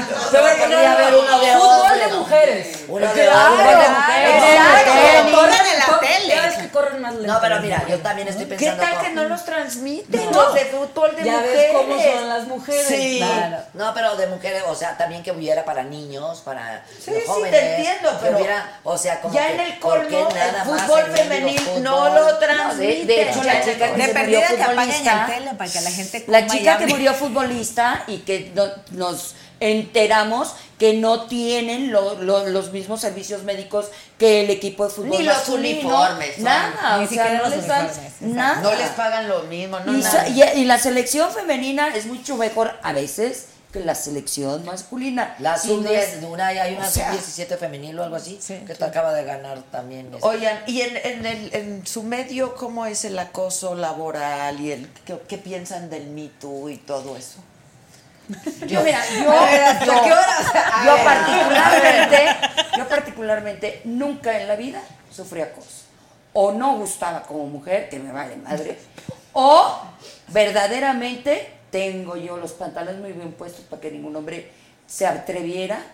No sé si el banquels me sirvió mucho. Yo nunca recibí un acoso, ni, ni tuve que hacer absolutamente nada por conseguir un papel. ¿Tú? No, así por conseguir un trabajo o algo, pero sí de repente de que alguien te agarrara su puerquito, sí. Sobre todo en la escuela. Luego me vine a enterar que era bullying, pero en la escuela sí. Había la que era fan de mi mamá o de mi papá y entonces me adoraba y me consentía y me trataba bien, o había la que era, no que porque eres hija de Silvia Pinal vas a hacer lo que se te da tu gana y árale con el pollo para acá, y árale con el pollo para Pero allá. no en el ámbito laboral. No, así de, de, de bullying también me, me pasó así, bullying, así de ese tipo, sí, pero así de que alguien llegara a decirme, si no te acuestas conmigo no hay trabajo, pues se hubiera quedado esperando, ¿no? La verdad. Que no necesito acostarme con Pero para pasa. ¿eh? Y pasaba. No, sí. Supongo que sí. Pero también yo creo Pero que... así yo Estoy sentirme la- que me iban a apuntar en el librito de que, que escogían que se Ay, discuesta mucho. no, no, no, Jamás. Ah, yo sí tengo una queja, porque ¿por qué no me pusieron en el Sí, yo- catálogo? a mí nunca me pusieron tampoco. Estaría yo rica y millonaria. Oye, es que estoy leyendo el libro que escribió Cecilia Fuentes, hija de Rita. Ah, yo no la he Sí, claro. No Ah, lo, lo acabo y te lo paso. Ándale. Este, porque Pues la es que yo los conozco a hace- todos. Claro. Desde niña conozco a Pues los- claro, es Rita Macedo. Y Rita entonces- Macedo. eh. Y cuenta, pues, cómo hasta llegó a abortar Rita porque Carlos Fuentes le decía, pues, el- no quiero el hijo. Por ejemplo, ¿no? Y ahí va una mujer y va y aborta porque el hombre no quiere al hijo. O como, pues sí, los directores este, se pasaban siete pueblos, ¿no? Con las actrices. Pero pues yo a lo mejor también dependía, yo creo que porque eran amigos de nuestros papás. A lo mejor eso también puede Pues frenar sí, un poco, no claro, sé. A lo mejor lo puede frenar un poco, no lo sé. si- Lo vemos, digo, no es algo que sea realmente un, un- Porque sí, sabemos que eso les vale sombrilla cuando quieren violentar a una niña, les vale sombrilla si son parientes, papás, abuelos, o no, se pasan por encima de todo. Pero pues a lo mejor la suerte que corrimos nosotras fue esa, ¿no? De que querían mucho a nuestros papás o que a lo mejor trabajaban mucho con ellos. Con y que, ellos. Pues lean sí. el libro porque a ustedes les va a gustar porque te remite a toda la época. Sí, ¿eh? claro Está sí. padre. Mamá Ceci yo la adoro, yo la conozco de toda la vida. Es muy especial. ¿Ustedes la conocen? Todas. Cecilia Fuentes, hija de Carlos Fuentes, que además. Ah. sí. Hermana Y de Julisa y Rita Luis. Sí, exactamente. No, y de, bueno, de Julisa. Y Rita, ¿cómo bueno, es pues? Es que, pero Mamá de. Es hermana de Julisa. Es hermana de Julisa y de, y de O sea, Luis. Cecilia es hermana Y de Luis, y de Cecilia, exactamente, exactamente. Pero Porque son los tres hijos Diamet- de Rita opuestos Macedo. todos, ¿no? Sí. Muy, muy opuestos todos, ¿no? Pero veo que Julisa tiene una bonita relación con Ceci y me da gusto porque Julisa es, Julisa es una persona súper tierna. Súper tierna. Hace años no veo a. Adorada. Muy tierna, es muy, una mujer muy tierna y muy... Preparada, es de las mejores de las traductoras que hay, adaptadoras. De las, de las productoras que pusieron de moda otra vez la comedia musical. claro, Así es. sí. Vaselina, este... Sí, claro. eh, Jesucristo Jesucristo Superestrella. Superestrella. Eh, Pues todas las de la las de esa pandilla, época. la pandilla. O sea, sí se Pues el soñador. Pues el soñador. Hizo muy... Pippin. Sí, son muy muchas, buenas todas, producciones, sí, muy, muy y todas las Trodecuellas. El que estuvo aquí fue Luis de Llano, muy divertido. Él aquí también escribió un libro, ¿no? De, sí, de- sí, que sí, así sí. como con anécdotas. Así es, Así, Luis, bueno, Luis es una historia en la televisión mexicana. claro. Su padre ni se diga. Su madre de Pues fue la época en la que vinieron las grandes actrices españolas y que empezaron a hacer televisión aquí, que se hacía como teatro. Igual que se hacía el cine. El televiteatro. El cine se hacía como teatro. Así es. Se montaban las escenas, se ensayaba, estaba el camarógrafo. Oye, ¿y tú vas a seguir con el monólogo? Y Sí. a ver, ¿cómo está? ¿cuándo estrenan Rosa de dos aromas? Ya este próximo martes 10 de 10 de- Al martes 10 ya estrenan. ¿Dónde? en Guadalajara. Ok, van a estar recorriendo Sí. antes que llegar a México. No, nunca, no vamos, hasta ahorita no vamos a llegar a México porque este, como estamos combinando la agenda con la de Rocío. Ah, ok. con- generalmente los fines de semana son cuando ella trabaja en Grandiosas y, y es cuando estás en El temporada. teatro aquí, claro. Entonces, pero además está mejor, la verdad me gusta más irme este, a la República, está muy padre que estemos viajando y, y, pues, pues, sí, ya tenemos muchas fechas, tenemos, eh, vamos a estar ahorita primero en Guadalajara, luego nos vamos a Tepic, San Luis Potosí, eh, Saltillo, eh, Torreón, Laredo, Monterrey, Monterrey. eh, Puebla, Pachuca. O sea, ya hay varias fechas. Sí, 18. Ok. Tijuana, y tú vas a Tecate, estar con- Mexicali. Ahorita estamos como dejando descansar un poco la bueno, obra porque todavía en enero andaba de gira. Este, para que arranque Rosa de dos aromas. ¿Y eh, ¿Qué se avientan? ¿Dos funciones? sí, Día, sí. dos funciones. De, de martes a viernes, ¿no? Bueno, dos pero funciones. aquí estamos yéndonos lunes, martes y miércoles, a veces jueves de, de gira, ¿no? Ok. Y este y bueno, pues eh, más ahorita también está un poco todo en en este en stand by de alguna manera porque con esto del coronavirus eh, pues hay Otro la- problema. Los, los empresarios no quieren invertir en, en espectáculos ahorita porque tienen el temor de que La gente no pues, ¿qué quiera tal? ir. No, ¿qué tal? Ya le diste el anticipo, ya apartaste el teatro, ya compraste la publicidad y dicen, se cierra todo porque el coronavirus, como lo hizo a Marcela Verdad eh, cuando lo de la influenza que le nos fregó a todos, cerró cines, teatros, estadios, Pero no le tocó a restaurantes. Marcelo. Claro que fue Marcelo ¿Fue Ebrard, sí lo- no hicimos una manifestación en el, en el Ángel de Ah, la sí, tienes Independencia. razón, tienes razón, Claro tienes que fue él. sí. Y, y no pasó nada. Nada, porque si todavía hubiera sido, dices, bueno, qué No bueno nos que vayan tomó a salir luego qué bueno que, que tomó sí, esas precauciones, marcha, pero ¿eh? realmente no pasó ¿Ya nada, vieron lo de la rifa? exagerado. Sí, sí. Sí. Sí, lo de la rifa, que el, el lunes empiezan a vender los boletos de la rifa. Del avión. Vamos a Del avión. Un avión que nos va a rifar. Hombre. No, pues un avión que no La rifa que no es rifa del. La avión no rifa que no es rifa, del avión que no la- es avión. Pues es que ni siquiera es del gobierno mexicano, ese gobierno está O como sea, está casi. no, O sea, está pero ¿por qué, se deja, ¿por qué la gente se deja engañar? ¿Por qué no realmente eh, se informa? Porque pues, por eso estamos también como estamos, porque no, no estamos acostumbrados a estar informados, no estamos acostumbrados a, a- a tener una segunda opinión, siempre nos vamos con lo primero que nos dicen y ahí nos vamos hasta el... Y sobre todo en redes sociales que hay mucha noticia Mucha falsa, fake news, mucho no. fake news.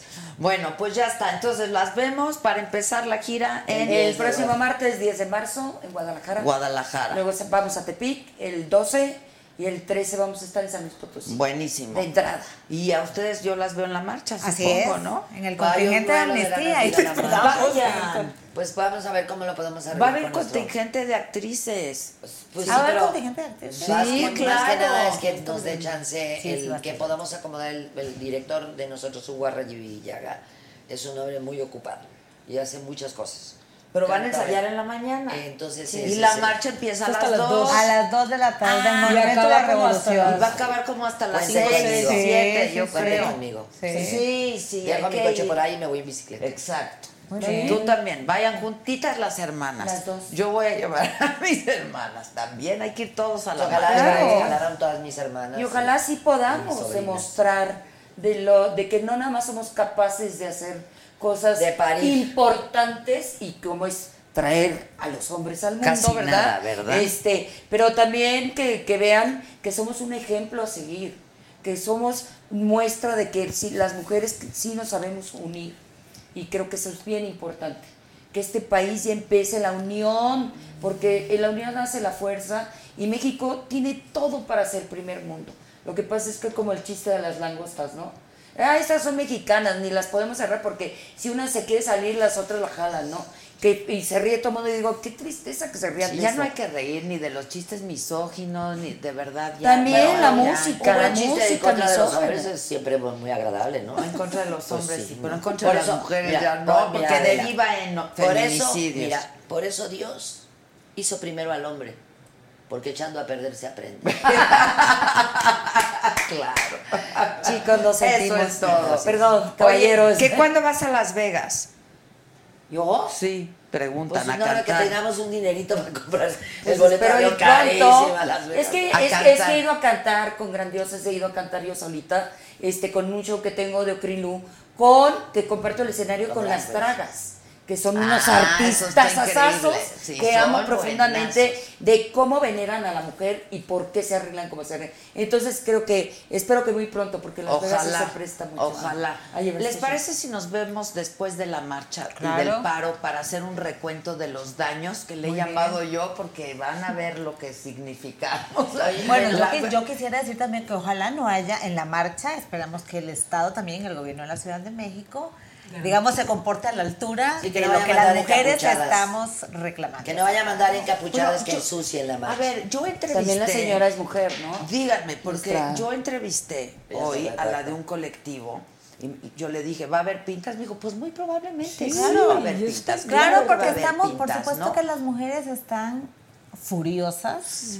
eh, Doloridas, hombre, exacto, o por- sea, como, Claro. como merece la Como situación. digo, yo no se espanten de una pintita, por favor. Sí, pero que no pinten el Pero que no destrocemos, no, que no destrocemos. Es Ángela, Porque ¿eh? al por final del día es la Victoria. La Victoria la- Pero, sabes que es un patrimonio de todos, la verdad. Y las Pero empresas- no destrocemos nuestra ciudad. tus símbolos que se suponía que nos incluían y nos representaban son falsos.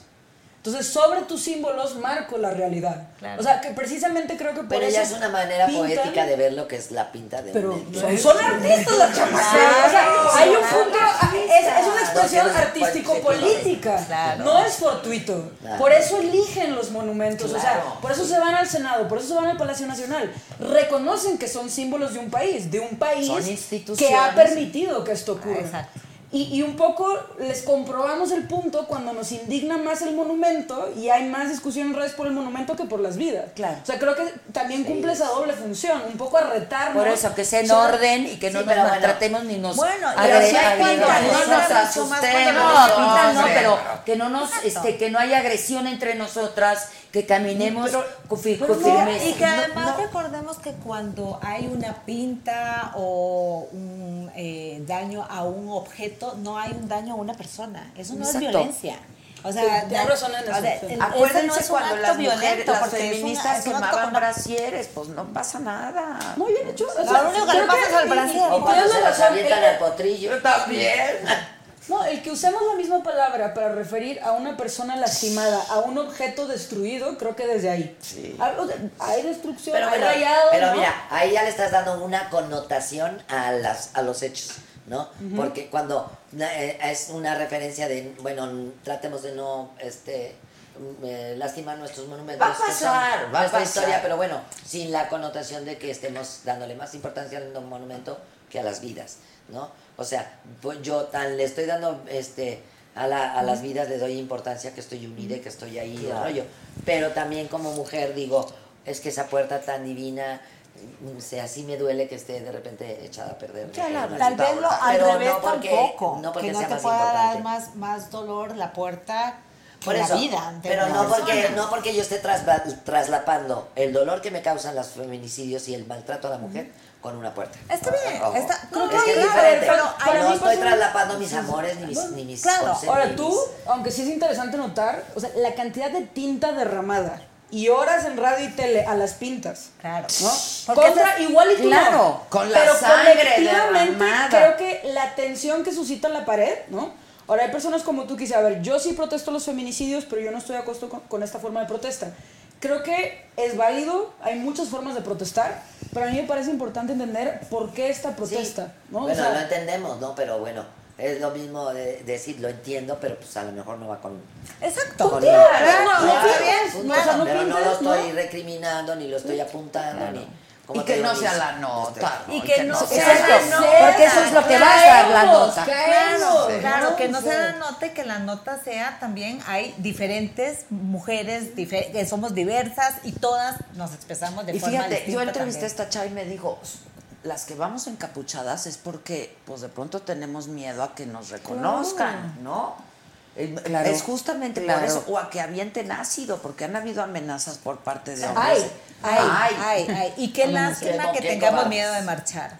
Qué lástima que tengamos miedo de marchar en esta ciudad, que haya tantas personas, Pues no tantas tengamos, mujeres. no, lo tengamos, tengamos, vamos a estar ahí, vamos a estar ahí. Oye, Adela, yo los quiero invitar porque mañana se estrena mi una película que sé con Arturo Ripstein, que se llama El Diablo entre las piernas. Y es, pues, tra- tra- trata también una- un tipo de, de violencia de género. Es una mujer que es, eh, digamos, el punto de vista de García, de Paz García, de Paz Alicia García Diego, de la sexualidad que existe en una pareja en los 70 de, de 70 años. Que la mayoría de la gente piensa que a esa edad ya, Ya no, no hay sexo, ni ganas, ni, ni, entonces la película trata de esto, pero lo importante es cómo a, a partir de una, de una confesión que ella le hace a su segundo esposo, porque es su segundo matrimonio, él empieza a recrear en su mente este, el, el que él, ella le ha sido infiel con todo el mundo, ¿no? Entonces este, empieza a, a crear esta situación de celos y a des- empieza a, a, de- a sobajarla con insultos. Le dice huila, le dice todo estas, traes la leche de otros hombres a mi casa. Y ella, eh, conforme va pasando el tiempo, se va como un síndrome de Estocolmo y va, se va convenciendo de que esa manera en la que la trata el Es marido porque la quiere. es porque la adora, porque la idolatra. La cela porque la la, quiere. la cela porque la quiere. Entonces, sí es muy, muy padre verla, porque independientemente de la, de la magia que tiene Arturo Ripstein, considerado uno de los 100 este, cineastas más importantes del mundo, toda la plástica que tiene en esos colores. este, ¿Cuándo la- cuándo la- la- Mañana se estrena en la Cineteca para prensa y en la noche para, para estreno para amigos. Y eh, en el cine, ya en los cines comerciales por primera vez, este, el 20 de, de marzo. Ah, 20 Por de primera marzo. vez en la de- va a estar Arturo Ripstein en cines comerciales. Pero la verdad, la Ah, Es película... la primera vez que va a estar en cines comerciales. Sí, nunca sí. había estado así de que te estrenas como, como Cindy la Regia y si no... Chi- Chivis ¿Cuándo la regia, te Chivis la regia. ¿Cuándo la filmaron? La filmamos hace, bueno, diciembre de este del año pasado terminamos la filmación. Y este, somos Alejandro Suárez, Greta Cervantes y yo somos los protagonistas. Y luego las actuaciones especiales de Daniel Jiménez Cacho y de Patricia Ándale. Reyes Espíndola. Anda, qué Pero padre. la verdad es una gran película y, y híjoles, yo sé que muchas mujeres se van a sentir identificadas con Beatriz. eh, eh, por eso, precisamente por eso, porque hay muchas mujeres que son inocentes de, el, de todo lo que puede una Es que se persona. ha normalizado el Una maltrato. persona puede ¿no? crear en su mente, La discriminación. Verbal y físico. De todo tipo. Ay, qué bien. Ok, Me entonces daría mañana... gusto el diablo entre las piernas, se llama el diablo entre las piernas, mañana En- va a estar para prensa. a- mañana en la prensa a las 10 de la mañana y a la- en la tarde hay la función de amigos, pero en los cines se estrena el 20, 20. de marzo. Ah, ok. Y que la apoyen porque- Recuérdame... Vayan a apoyarla, sí, te, te mando Cine mexicano, bien. también para... Vayan para a apoyarla. Y sí les digo a todas las mujeres, vayan, porque muchas veces en una obra de teatro, en una película, podemos encontrar muchas veces una óptica. Podemos al- a, la- a- a lo mejor al sentirnos reflejadas o espejeadas en lo que estamos viendo, encontrar, eh, este, encontrar el, el- el sentimiento de que no tenemos que pasar por eso, de que no tenemos por qué permitir eso. Pero muchas veces hay, hay cosas que te lo detonan y que te lo, ¿me entiendes? Que te enfrentan mucho más que a lo mejor tu familia que te lo está diciendo, que tus hijos que están Sí, llorando, claro. que este, ¿me entiendes? Que el perro está ladrando. Sí, a lo mejor ir a ver Eh, una Muchas película, veces cuando te enfrentas a esa realidad y te encuentras que hay otras personas que pasan lo mismo que tú, puede ser que te saquen del agujero. Sí, claro. Pues qué Entonces, padre, a qué padre además que estén juntas en escenario. Sí. Felicidades. Gracias. Cuando estén en la Ciudad de México avisen Por favor. para irlas a Claro ver. que sí. Este, Pero vamos a estar en. Toluca, comadre. nos Ah, voy, voy. Qué Sí, gusto compartir voy. con ustedes. No, Me dio un gran aprendizaje. Qué, qué honor y qué Gracias, placer. Juan. Muchas No, gracias. gracias a ustedes. La no, pero las admiro porque son guerreras, son, de, son las de, como eh, nosotros, por ejemplo, en el caso de los perros, perdón que los meta, pero pues somos las soldadas, somos las de a Mm. pie, somos las que andamos realmente haciendo el trabajo en la calle. ¿no? Mm. Y, y porque pues escribir y este, Pues sí. dar- sí, es- sí. No, qué Es bonito lo más programa. difícil, Les agradezco mucho, de No, verdad. sí, yo no, mucho, la el verdad. domingo. Y nos Sí, vemos el estamos, domingo. y que el sí. lunes no nos vemos. Y el lunes cada quien. Oye, que si nos cantas para despedir. Ay, Sí, yo- ¿qué? No, ya, No, no, no, no. Soy su retrato. ¿Ha estado cante y cante? Sí, en todos los programas me piden que cante. Ya, ya traigo. O sea, tengo de original nada, pero si quieres. No, Pongan la pista que no traje, todos muchachos. cantos, ¿no es cierto? Entonces así como que, ay, sí, como Oye, no, y ya de como Lila no- Yaneke que llega con su disco de pistas a las fiestas. Sí, claro. Ya, yo traje tu, dis- tu pista, chido. Gracias. Suéltenla, muchachos. Suéltenla Tú, para que cante. mágica, ayúdale a volver junto a mí. Dile al oído que necesito tenerlo junto a mí. Ya, porque ya no tengo. Bravo, bravo a todas. Gracias. Gracias. eh, Muchas gracias, gracias. ¿Y yo no quieren que les cante? Ah, Sí. cántanos, ándale. Dos, tres. Ya les cantó. ¿Cómo te pareces a tu mamá? ¿Cómo te pareces a la, bueno, Alejandra a ti? ¿Cómo se parecen todas? La tengo demandada por usurpación de personalidad. Sí, me cae. ¿A tu mamá o a Alejandra? A la Alejandra. ¿Cómo está Alejandra? Muy bien, bien, muy bien. Ahorita pues pasando lo de su operación y, y este, pero pues ahí la lleva, man. Ya sabe que es. Pobre, ¿eh? Ya ¿Cómo sabe que eso va a ser. Sí, pero pues es- son decisiones equivocadas que Sí, después claro. te cuesta mucho. Hoy con la hija bien ya. ¿Qué te digo? Salud. ¿Qué te digo que no me meta en problemas? Sí, no, nada. ¿Qué te contesto que no me meta en broncas? No, nada. Mejor no nos metemos en broncas. Aplausos a las cuatro. Gracias. Gracias. Hasta mañana. Nos escuchamos a las 10. Nos vemos aquí en la noche. Gracias.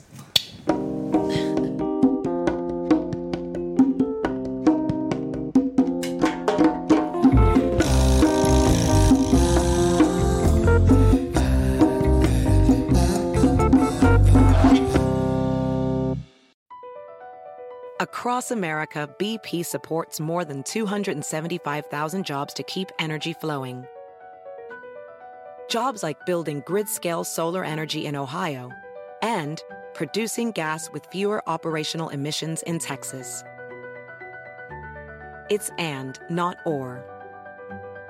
See what doing both means for energy nationwide at bp.com slash investing in America. Luxury is meant to be livable. Discover the new leather collection at Ashley with premium quality leather sofas, recliners, and more, all built to last. No matter how many spills, scuffs, or pet related mishaps come its way, the leather collection at Ashley is made with the durability you need for the whole family. Shop the new leather collection at Ashley and find chairs starting at $499.99 and sofas at $599.99. Ashley, for the love of home.